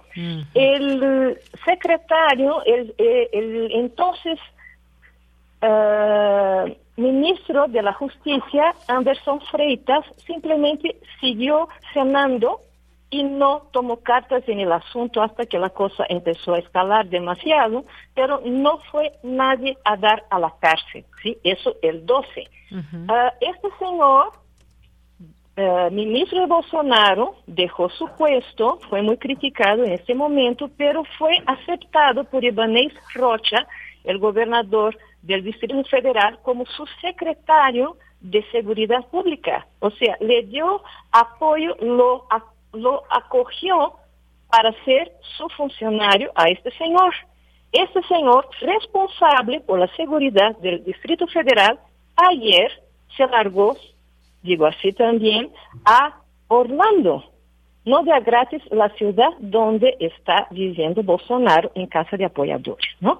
Vaya, dejó la supuesto en un momento en que la agencia este, de inteligencia brasileña ya había indicado que podría haber problemas de, entre los manifestantes que empezaron a llegar en camiones de todo el país a Brasilia. O sea, había una alerta que no se tomó en cuenta por parte del gobernador del Distrito Federal y de su secretario de Seguridad. Este secretario deja a su segundo la, el mando una hora antes de que empezara todo esta, toda esta tragedia, diría yo, una tragedia en contra del patrimonio público, en contra de los símbolos nacionales, en contra del orden republicano y por última instancia en contra de la propia democracia del país, siguió con, diría yo, connivencia, omisión o quién sabe qué, de parte de los órganos de seguridad del Distrito Federal. El ministro de la Justicia, uh, Flávio uh, Dino, sí estaba preocupado, le había pedido un aumento en los efectivos para cuidar a los palacios, para cuidar a los edificios públicos, y sí, le habían dicho que siempre sí, y a la mera hora siempre no, no aparecieron uh -huh. esas personas para cuidar. Y lo que las imágenes que son horribles nos muestran es que la policía militar que estaba a cargo de proteger a ese patrimonio simplemente estaba sacándose selfies con los manifestantes y viéndolos entrar y hacer todo lo que hicieron en los edificios prácticamente sin poner ningún tipo de oposición. La cosa solo cambió cuando Lula decidió poner este, mm. intervención federal a la seguridad del Distrito Federal y entonces el gobernador mandó toda la tropa ahí y por supuesto que en menos de una hora y media, pues la situación estuvo bajo control. Pero hasta que eso pudiera haber sucedido, el patrimonio se fue al piso. Una, un desrespeto total con este, la cosa pública. Y esos manifestantes sacándose selfies ellos mismos diciendo que su actitud es en favor de la patria, de la familia, uh -huh. de Dios y de la libertad. Así es, doctora. Pues muchas cosas que se vieron el día de ayer. Por una parte, esta organización de que llegaran en camiones, algo orquestado, algo pues planeado, digamos. Y bueno, esto nos abre la posibilidad de, mirar un poco hacia lo que viene para este periodo al frente de este gobierno para el presidente Luis Ignacio Lula da Silva. Si bien podemos saber que como en otros lugares, en, en Brasil hay una sociedad polarizada en el sentido de que, bueno, pues sí, una buena parte votó, votó por Bolsonaro, pero la mayoría votó por Lula da Silva, pues es parte también de esa democracia, se está, se puede estar o no de acuerdo, pero hay cauces y hay formas de reclamar en todo caso lo que pues se piensen ciudadanos que no se está cumpliendo y demás. Y bueno, ¿qué, ¿qué viene en este sentido para Lula, además de un congreso que cómo está conformado? Si nos puede hablar un poco de esto, doctora, porque pues sin duda no, no será como decimos aquí miel sobre hojuelas este mandato de Lula da Silva? No, al contrario, va a ser muy difícil, van a ser cuatro años muy pesados, porque en primer lugar el Congreso es absolutamente conservador y clientelar. Y entonces es difícil trabajar con una composición política que no está basada en las repúblicas, sino en intereses corporativos en su mayoría. ¿no? Además, hay una presencia muy fuerte de las iglesias neopentecostales que también tienen ahí su coto de poder y es muy grave su asociación con la pauta conservadora de Bolsonaro y lo que representa eso para el futuro de la nación. Entonces, eso es complicado. Ahora, Lula no tuvo ni siquiera la paz de la primera semana. los seis días, los seis primeros días fueron tratados por la prensa corporativa como si fueran seis años, ¿no? La crítica así de todos lados, en contra de todas las decisiones, de todo lo que puede suceder, lo que pues no es tampoco republicano. Entonces sí vemos que la cosa es complicada. Ahora bien, yo creo que esas manifestaciones de ayer, esta tragedia que, que, que, sucedió ayer, nos indica varios puntos, no necesariamente todos malos, ¿no? El primero es que el enemigo de la democracia se quedó expuesto con sus mecanismos a la muestra, ¿no? Parte de ese mecanismo está siendo destruida y muchos están siendo presos. Incluso estos grupos ni siquiera entienden que pueden ir a la cárcel de 4 a 12 años porque hicieron un crimen en contra del Estado de Derecho. Y eso es gravísimo. Todavía no les cae el 20, como se dice por acá, que pueden penar muchísimo por el tipo de acción que tuvieron ordenado sepa, sepa por quiénes, ¿no? Entonces, el bolsonarismo como tal sale este, un poco debilitado, incluso en términos de los gobernadores que se asocian a él, porque todo el mundo ahora no quiere ser padre del hijo feo, ¿no? Entonces, el mismo Ibanez ya fue este, destituido de su cargo por tres meses a ver qué pasa con él y mucha gente se está queriendo quitar de encima el monstruo de todo lo que pasó, ¿no? Y este, finalmente, esa conmoción provocada por la truculencia también tiene un apelo terrible eh, hacia la población porque nadie gusta que su casa sea depredada. Y finalmente lo que se depredó ayer fueron las casas de la nación, los tres poderes constituidos en sus lugares de ejecución. Eso es gravísimo. Por otra parte, finalmente hay que tomar en cuenta que vigilar a estos, eh, a estos grupos es fundamental, no ahora, sino todo el periodo que viene hacia adelante. ¿Por qué? Porque ellos manejan el extremismo como plataforma política, tienen la el derrumbe de la democracia como misión y el terrorismo como método.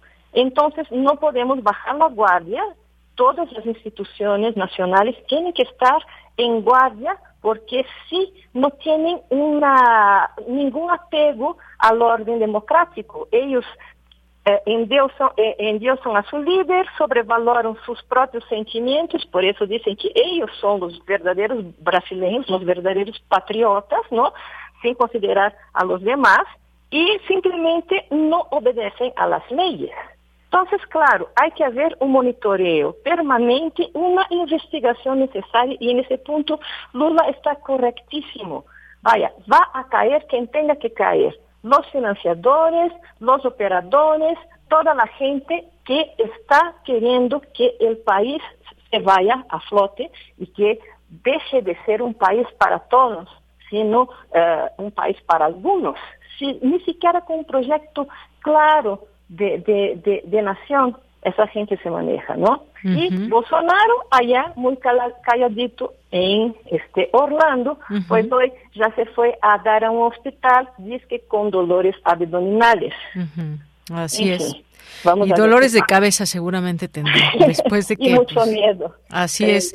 Después de que todo esto, pues sí, finalmente eh, no llegó a más, pero sí fueron hechos calificados como de barbarie por el presidente Lula da Silva, algo por supuesto eh, muy grave que da, pues da cuenta de lo que, como bien decía usted, doctora, de lo difícil que va a ser su mandato y de los, eh, pues de los retos que tendrá que enfrentar. Y no faltan aquellas voces también de pronto pues hablando ahora que decía usted cómo ha sido tratado por los medios de comunicación también, quienes han hablado desde medios de comunicación y analistas, decir, ah, ojo, ah, ojo esto que está pasando en, Brasil, que pues, se puede replicar a, algún otro país, ahí deslizando algunas ideas, sin embargo, bueno, pues esto quien, quien, a quien le haya dado gusto, sea bolsonarista o no, lo que sucedió en Brasil, pues realmente no entiende nada de todo el tema político y lo mal que le puede hacer a los ciudadanos estos enconos, el no tratar desde una oposición, a lo mejor también muy encarnizada, una oposición muy dura que tendrá de ver por el pueblo siempre pues esos intereses políticos que no los dejan a muchas personas y estoy hablando pues de Brasil y de algunos otros países donde también pues parecería que solamente decir no a todo es una forma de ser oposición y no debería de ser así. Exactamente, Yanira. Uh, mira, me da hasta pena pensar que ni siquiera tiene este grupo una capacidad de hacer una narrativa legítima e individual, porque porque hacen todo este movimiento a dos años de lo que pasó en el Capitolio, como si estuvieran haciendo en Brasil el Capitolio este brasileño, carioca, ¿no? Por decir algo. Hasta con la reproducción de, de signos, de imágenes, de situaciones a lo que se dio allá. Oigan, por favor, ¿no? Es, tan, tan patético, ¿no? Y tan de pena ajena, porque además está circulando ahora por las redes bolsonaristas de las burbujas de ellos que simplemente todo lo que pasó lo hicieron infiltrados petistas que se disfrazaron de patriotas para destruir el patrimonio público y culpabilizar a ellos. Y la gente se lo cree. Entonces, estamos de hecho viviendo en Brasil algo muy preocupante a nivel mundial, porque porque somos una especie de caldo de cultivo del laboratorio para observar qué pasa con la imbecilización de la población. No hay que olvidar que el nivel de ignorancia de los brasileños desafortunadamente es muy grande, ¿sí? Este el nivel de creencia a, las redes sociales como única fuente. de información es enorme y yo he repetido esto varias veces. La demonización de la política como herramienta legítima de transformación social, la demonización de la izquierda, la creación de estos signos que vienen de la Guerra Fría de luchar en contra del enemigo interno, ¿sí? que se traveste de comunismo, pues está haciendo ahí todo su todo su desastre y transformando el país en una, en una arena polarizada que es necesario revertir en beneficio del país como un todo e inclusive de estos mismos sectores que van a ser y ya están siendo penalizados por sus propias opciones políticas de no creer en la política. Bien, pues dejemos esto como reflexión para terminar esta entrevista, doctora.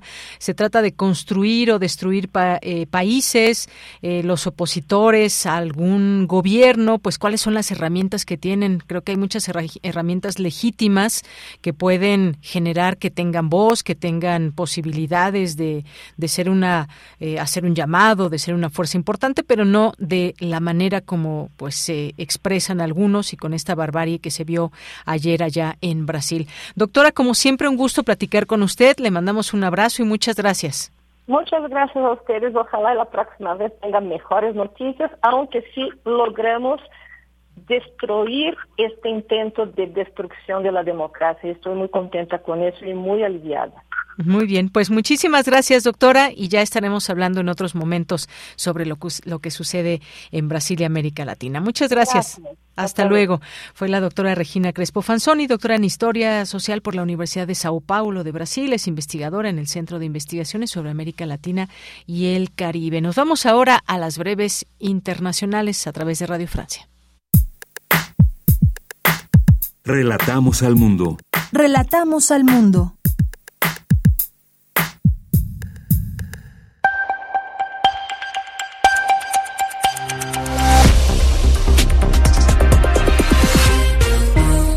Bienvenidos a este flash informativo de Radio Francia Internacional. En los controles está Pilar Pérez. Hoy es lunes 9 de enero y así comenzamos con las noticias.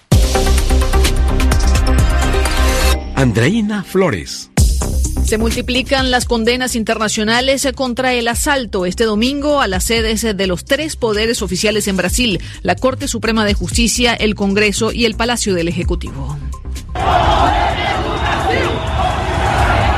Así sonaban los atacantes, eh, cientos de partidarios del expresidente de Brasil, Jair Bolsonaro, que no reconocen la elección de Lula da Silva, pidieron a la Fuerza Armada devolver a Bolsonaro a la silla presidencial. Los daños son considerables, eh, ventanas rotas, sillas destruidas, robo de armas y obras de arte, incendios e inundaciones.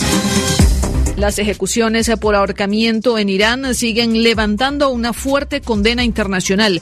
Estados Unidos llama a suspender las penas de muerte y la Unión Europea se confiesa horrorizada luego de la ejecución del campeón de karate Mohamed Mehdi Karami y el activista Mohamed Hosseini este sábado. El ayatollah Khomeini, el líder supremo de Irán, respondió a estas declaraciones.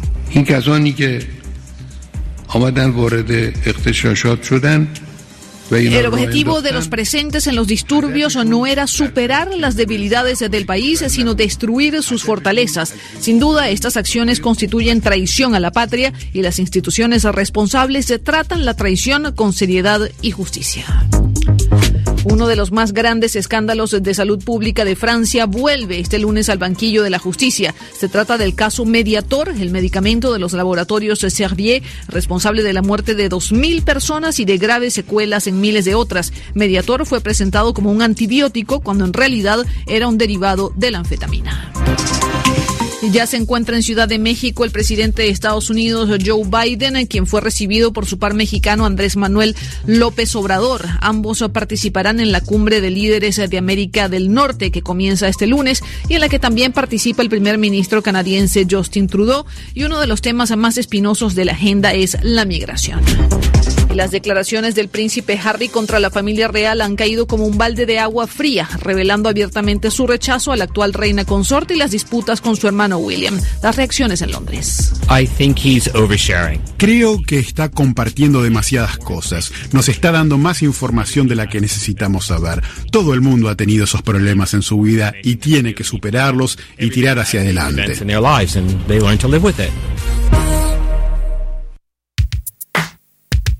Prisma RU.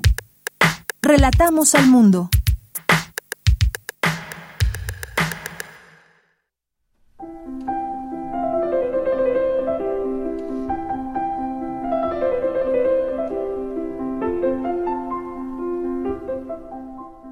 Cartografía RU con Otto Cázares.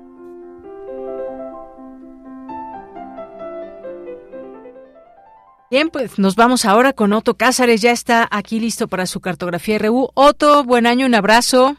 Y adelante. querida, feliz 2023, te abrazo con abrazo entrañable, qué honor compartir durante un año más estos micrófonos contigo, te abrazo, abrazo también a nuestros radioescuchas, entrañables amigos, y bueno, pues eh, comienzo yo estas cartografías, estas andanzas del año, con una participación que he titulado Nuestra ciudad mía de Yanira. Nuestra ciudad mía es el título de un ensayo escrito en 1923, hace 100 años, por Salvador Novo. Y me van a escuchar repetir, como si fuera el estribillo de una canción, Nuestra ciudad mía una y otra vez. Porque nuestra ciudad mía es la protagonista de, la, de esta historia, mi tan ciudad suya también, mi tan ciudad mía, Metinides, mi tan ciudad mía, ciudad de nota roja, y es un homenaje, desde luego, a los malhadados usuarios del metro, que somos todos. Nuestra ciudad mía, que es el lugar del insomnio, nuestra ciudad mía, que es el lugar de la tensión emocional, nuestra ciudad mía de alcantarillas de aliento devastador, nuestra ciudad mía, que es prisión de esperanzas, nuestra ciudad mía, que es prisión de la ira y de los claxonazos, nuestra ciudad mía de los gritos y de la música de los vecinos en las vibraciones de las ventanas, nuestra ciudad mía que no es enteramente de seres humanos, pero tampoco es enteramente de demonios. Yo me acuerdo que el pintor Piet Mondrian, cuando pintó la célebre pintura Broadway Boogie Boogie, se inspiró en las marquesinas luminosas de Broadway y se inspiró también en la retícula urbana de la ciudad. Y es que toda ciudad es un paisaje bordado. Nuestra ciudad mía es el tejido de una tejedora que ha perdido el seso, del mismo modo que los artistas del romanticismo alemán sostenían que la creación era un producto de un dios que había perdido el juicio, de un dios orate. Nuestra ciudad mía es producto de la imaginación de un loco urbanista, un urbanista orate que malentreteje calles, malentreteje avenidas, puentes, pasos a desnivel, entre cruces, hace un tejido mortuorio porque nuestra ciudad mía es también una necrópolis, ciudad de muertos donde la parca reparte lotes, manzanas, calzadas, y el recuerdo de los ciudadanos está en espera de ser despertado a través de la lectura de sus epitafios en esta nuestra ciudad mía, donde el recuerdo de los ciudadanos muertos despierta de cuando en cuando. El editor Roberto Baslen decía que hubo un tiempo eh, en que se nacía vivo y poco a poco se iba uno muriendo. Ahora uno nace muerto y hay que conseguir, como sea, volverse vivo poco a poco. Y en nuestra ciudad mía, apenas vamos viviendo, acontece un accidente que no obedece a ninguna ley, salvo a la ley de la fatalidad. Nuestra ciudad mía que ha visto de todo, pues que de accidentes no ha visto nuestra ciudad mía, ciudad que fue tan de Enrique Metinides, el que mejor ha retratado a nuestra ciudad con sus cámaras fotográficas y que modeló con sus fotografías la punta afilada de un grito expelido por un ex distrito federalense. De hecho, su obra fotográfica entera es el retrato de nuestra ciudad mía, cuyo símbolo es la estetización del horror. Hay una muy célebre fotografía de Enrique Metinides, eh, la del derrumbado Hotel Regis del Centro Histórico de la Ciudad de México, en el sismo del 85, eh, que parece como las ciudades que inventó en pintura en el siglo XVII el misterioso pintor que se conoce como Desidero Monsú. Publiqué una fotografía de uno de sus cuadros en mi Twitter, si les interesa ver la pintura de este misterioso pintor. Este misterioso pintor, Desidero Monsú, como si fuera chilango de nuestra ciudad mía, llevaba sismos en su interior. En realidad, Desidero Monsú eran tres pintores que firmaban bajo un seudónimo, Desiderio Monsú. Hasta ahora solo se conoce el nombre de dos de estos pintores, François Nomé y Titier Barra. El tercero de estos pintores aún está en discusión. Como quiera que sea, Desiderio Monsú eh, pinta momentos dramáticos de una ciudad. Desiderio Monsú no pintaba ciudades destruidas, saqueadas o incendiadas. Pintaba las ciudades destruyéndose o incendiándose. Pintaba las ciudades cayendo, así, en eterno gerundio. Cuando yo veo las pinturas de Desiderio Monsú, pienso en una ciudad tóxica, como nuestra ciudad mía, con una alta dosis de toxicidad urbana, con una alta dosis de toxicidad psíquica. Nuestra ciudad mía es finalmente el título de las páginas amorosas muy tiernas que Salvador Novo dedicó a la Ciudad de México en 1923. Su ciudad tan nuestra son páginas en las que dejó entre los párrafos unos versos entretejidos, que son bellísimos. Es mi ciudad natal un gran museo. Por donde quiera veo automóviles, coches, carretelas, casas particulares, mil escuelas, do mis colegas, jóvenes y niños, van de la ciencia a recibir cariños. Van de la ciencia a recibir cariños. Qué bella sonoridad tiene ese verso de Salvador Novo. Pero en este texto, nuestra ciudad mía, apunta algo Salvador Novo, con lo que yo no estoy ni medianamente de acuerdo, porque dijo Novo que la guía Roji carece de alma. Yo discrepo completamente. La guía roja impresa era hermosa. Yo aún debo conservar alguna reliquia impresa de esas eh, por aquí en mis libreros alguna reliquia en la que las calles de nuestra ciudad mía ya seguro no se llaman como entonces, ni los sentidos de las calles son los mismos, pero sí estoy de acuerdo cuando Salvador Novo dice que la desorientación en la ciudad es una desorientación espiritual. Y esa desorientación espiritual es el estado en que nuestra ciudad mía nos tiene a los ciudadanos en las avenidas, en las banquetas, en el subterráneo, en los teleféricos, en los taxis, en los Ubers, en los Didis, en los visitaxis. Más adelante, apunta Salvador Novo, una metáfora que a mí me parece admirable y con la que me encamino hacia el final de este comentario. Porque Salvador Novo habla de casas en nuestra ciudad mía que están llenas de inquietud.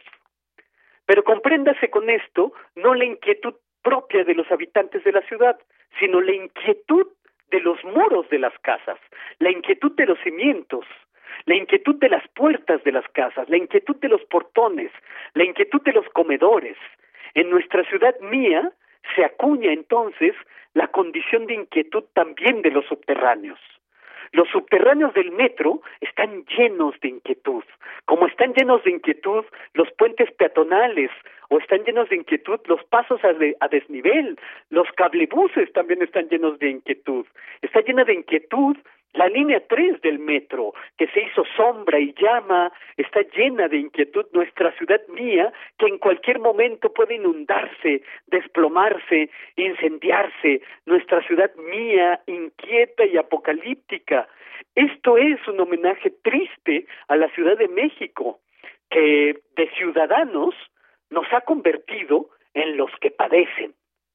Este barco de nuestra ciudad mía naufraga, todos lo sabemos pero consideramos que es un destino de altura quedarnos aquí tomados del timón, colgados de los cables eléctricos o colgados de las rejas de protección o colgados de cualquier cuerda floja que encontramos en este arrastre fundamental del deslavado de la ciudad nuestra, de nuestra ciudad mía. Amamos la, nuestra, la ciudad con la misma fuerza deslumbradora con que amamos un hoyo negro, Sabemos muy bien que estamos viviendo en plena fuga, pero el habitante de nuestra ciudad queda fascinado por el vértigo de su abismo.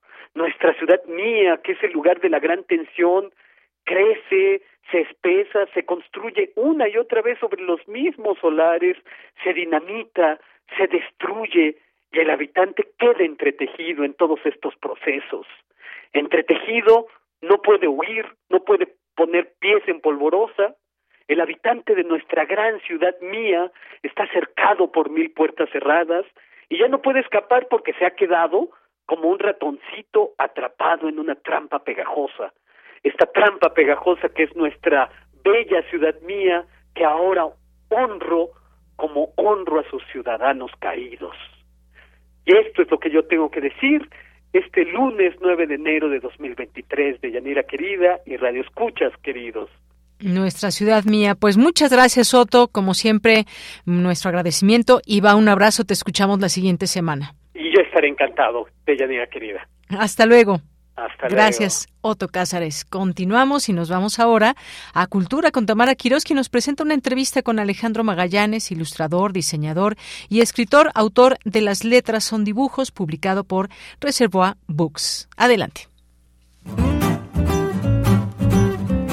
Cultura RU. Alejandro, muy buenas tardes. Hola Tamara, ¿cómo estás? Buenas tardes. Muy bien, ¿y tú qué tal? Bien, bien, muchas gracias, gracias por entrevistarme. No, al contrario, gracias a ti por tomar la llamada. Queremos que nuestro auditorio conozca más del libro que recientemente publicaron, Las letras son dibujos. Me gustaría comenzar, Alejandro, compartiéndole a nuestro auditorio que diseñas libros, ilustras, escribes, editas, sugieres libros, también los lees y bueno, los coleccionas, los tocas, los disfrutas y me gustaría que nos platicaras cómo fue tu acercamiento a los libros. Bueno, mira, eh, muchas gracias por la entrevista y muchos saludos al auditorio y también a Radio NAM, que la NAM es mi alma mater, me da mucho gusto estar acá.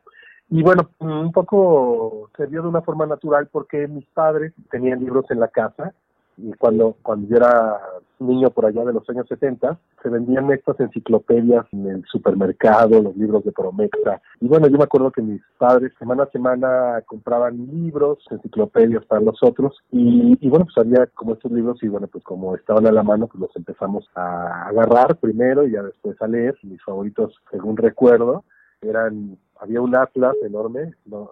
Eh, para los que estaban muy jóvenes, pues los atlas eran los libros que tenían justo como todos los mapas del mundo.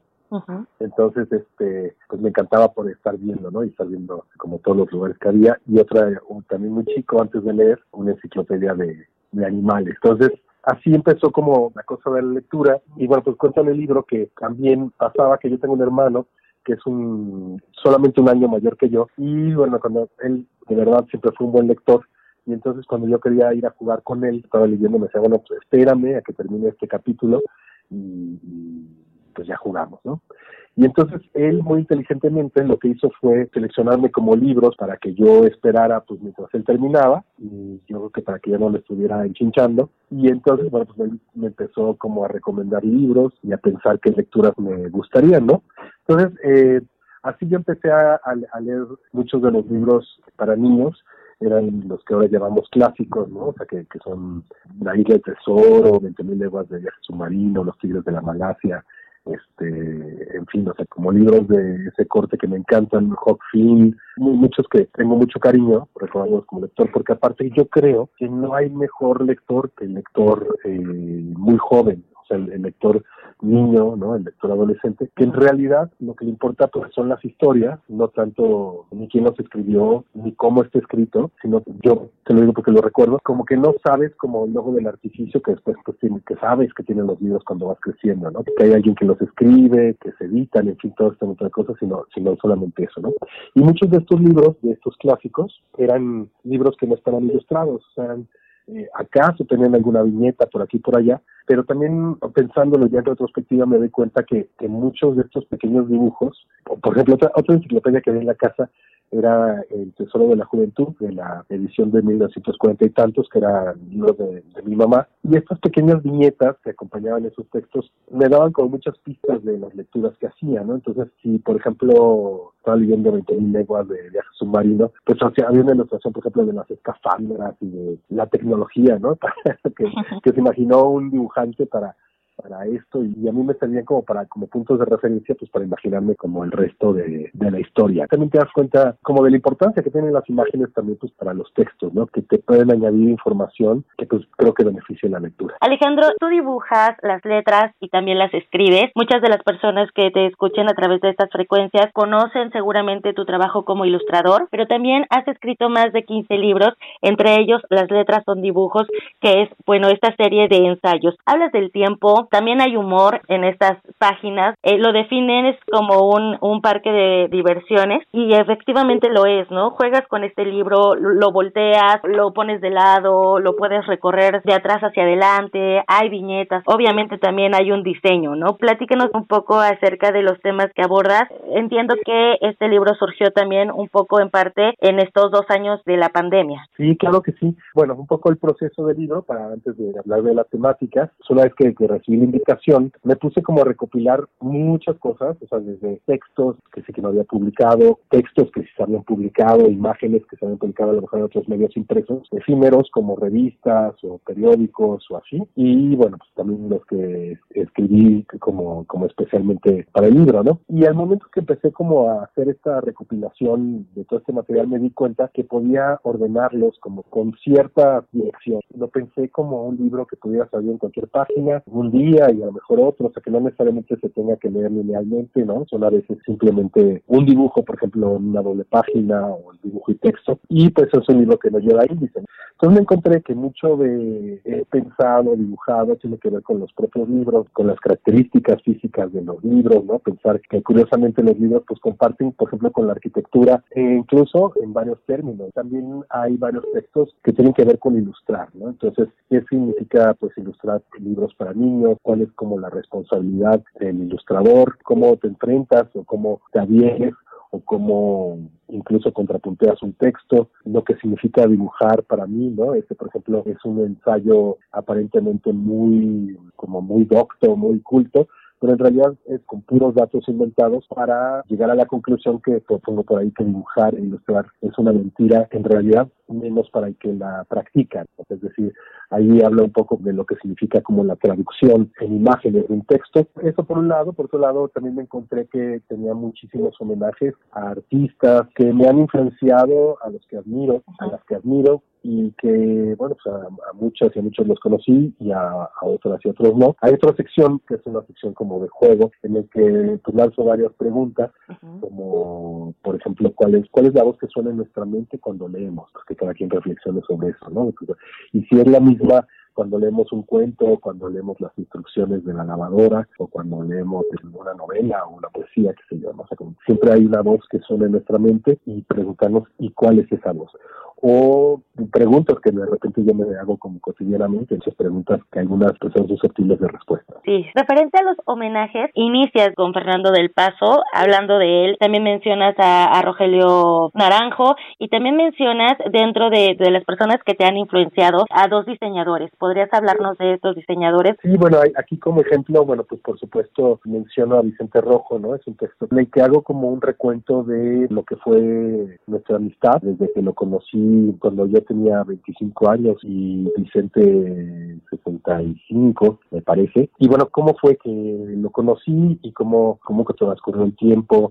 Muchas de las cosas que aprendí de él, ¿no? Es como un texto que escribí justo cuando cuando Vicente acababa de morir. Y que bueno pues da cuenta de esa admiración por supuesto y también pues de esa bonita amistad con este gran gran maestro y, y aún mejor ser humano no o sea como como todas estas enseñanzas. Por ejemplo también menciono artistas vivos como Oscar Hagerman que es este gran diseñador industrial que entre otras cosas diseñó una silla cuyo diseño él retoma de sillas populares y que curiosamente después eh, su propio diseño fue retomado igual por la cultura popular, por las personas que hacen sillas y lo volvió, digamos, como otra vez a su origen, ¿no? Entonces son como, como muchos temas que tienen que tienen que ver con estos intereses, ¿no? Por supuesto menciono artistas que me gustan mucho y que vi en exposiciones aquí en la Ciudad de México como Yves Klein o Yoko Ono o sin fin de, de, grandes personajes. También haces una reflexión acerca de, del arte, ¿no? Del arte contemporáneo, por ejemplo, enfocado un poco a, a esa parte de, de, la escritura, de la literatura, de las obras, de lo que se presenta. Hablas del sonido, que las letras tienen sonido y bueno, también hay un apartado de esto. Alejandro, ¿habrá alguna presentación de las letras son dibujos? La presentación justo la vamos a hacer en enero,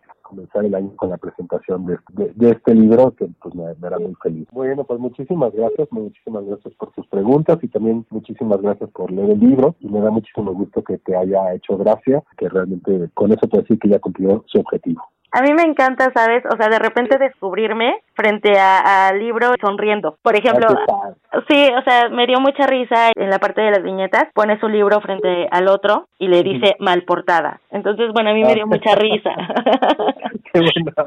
sí, es como lindo, inocente, pero hay que echarle coco también, ¿no? Sí, sí, sí, bueno, yo creo que fíjate que que realmente, bueno, decía mi querido maestro Mauricio Rivera, que justo da clases en la Facultad de Artes y Diseño, y, y, que escribió un texto cuando yo salí de la universidad, porque tuve una exposición allá, que decía que, que quien sabe decir las cosas con humor, puede decirlas como muy en serio, ¿no? Entonces, como que siempre se me quedó toda la vida, ¿no? Por supuesto, o como la galleta, ¿no? Que no, o sea, la galleta de la suerte y no hay mensaje, entonces no hay suerte y, es triste, pero es real.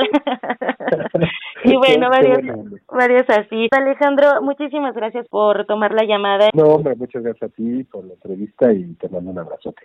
Igualmente, y que estés muy bien. Bien, con eso nos despedimos. Muchas gracias a todo el equipo. Muchas gracias a usted por su sintonía. Gracias aquí a los últimos mensajes que llegaron de Refrancito. Mañana de Fundación UNAM tendremos aquí a su presidente, licenciado Dionisio Mid. Y muchas gracias a todas las personas que están aquí presentes. Rosario Durán, sí, ya libre, libre sin bicho. Muchas gracias. A nombre de todo el equipo, soy de Yanira Morán. Gracias, buenas tardes y buen provecho. Radio UNAM presentó Prisma RU. Una mirada universitaria sobre los acontecimientos actuales. Prisma RU. Relatamos al mundo.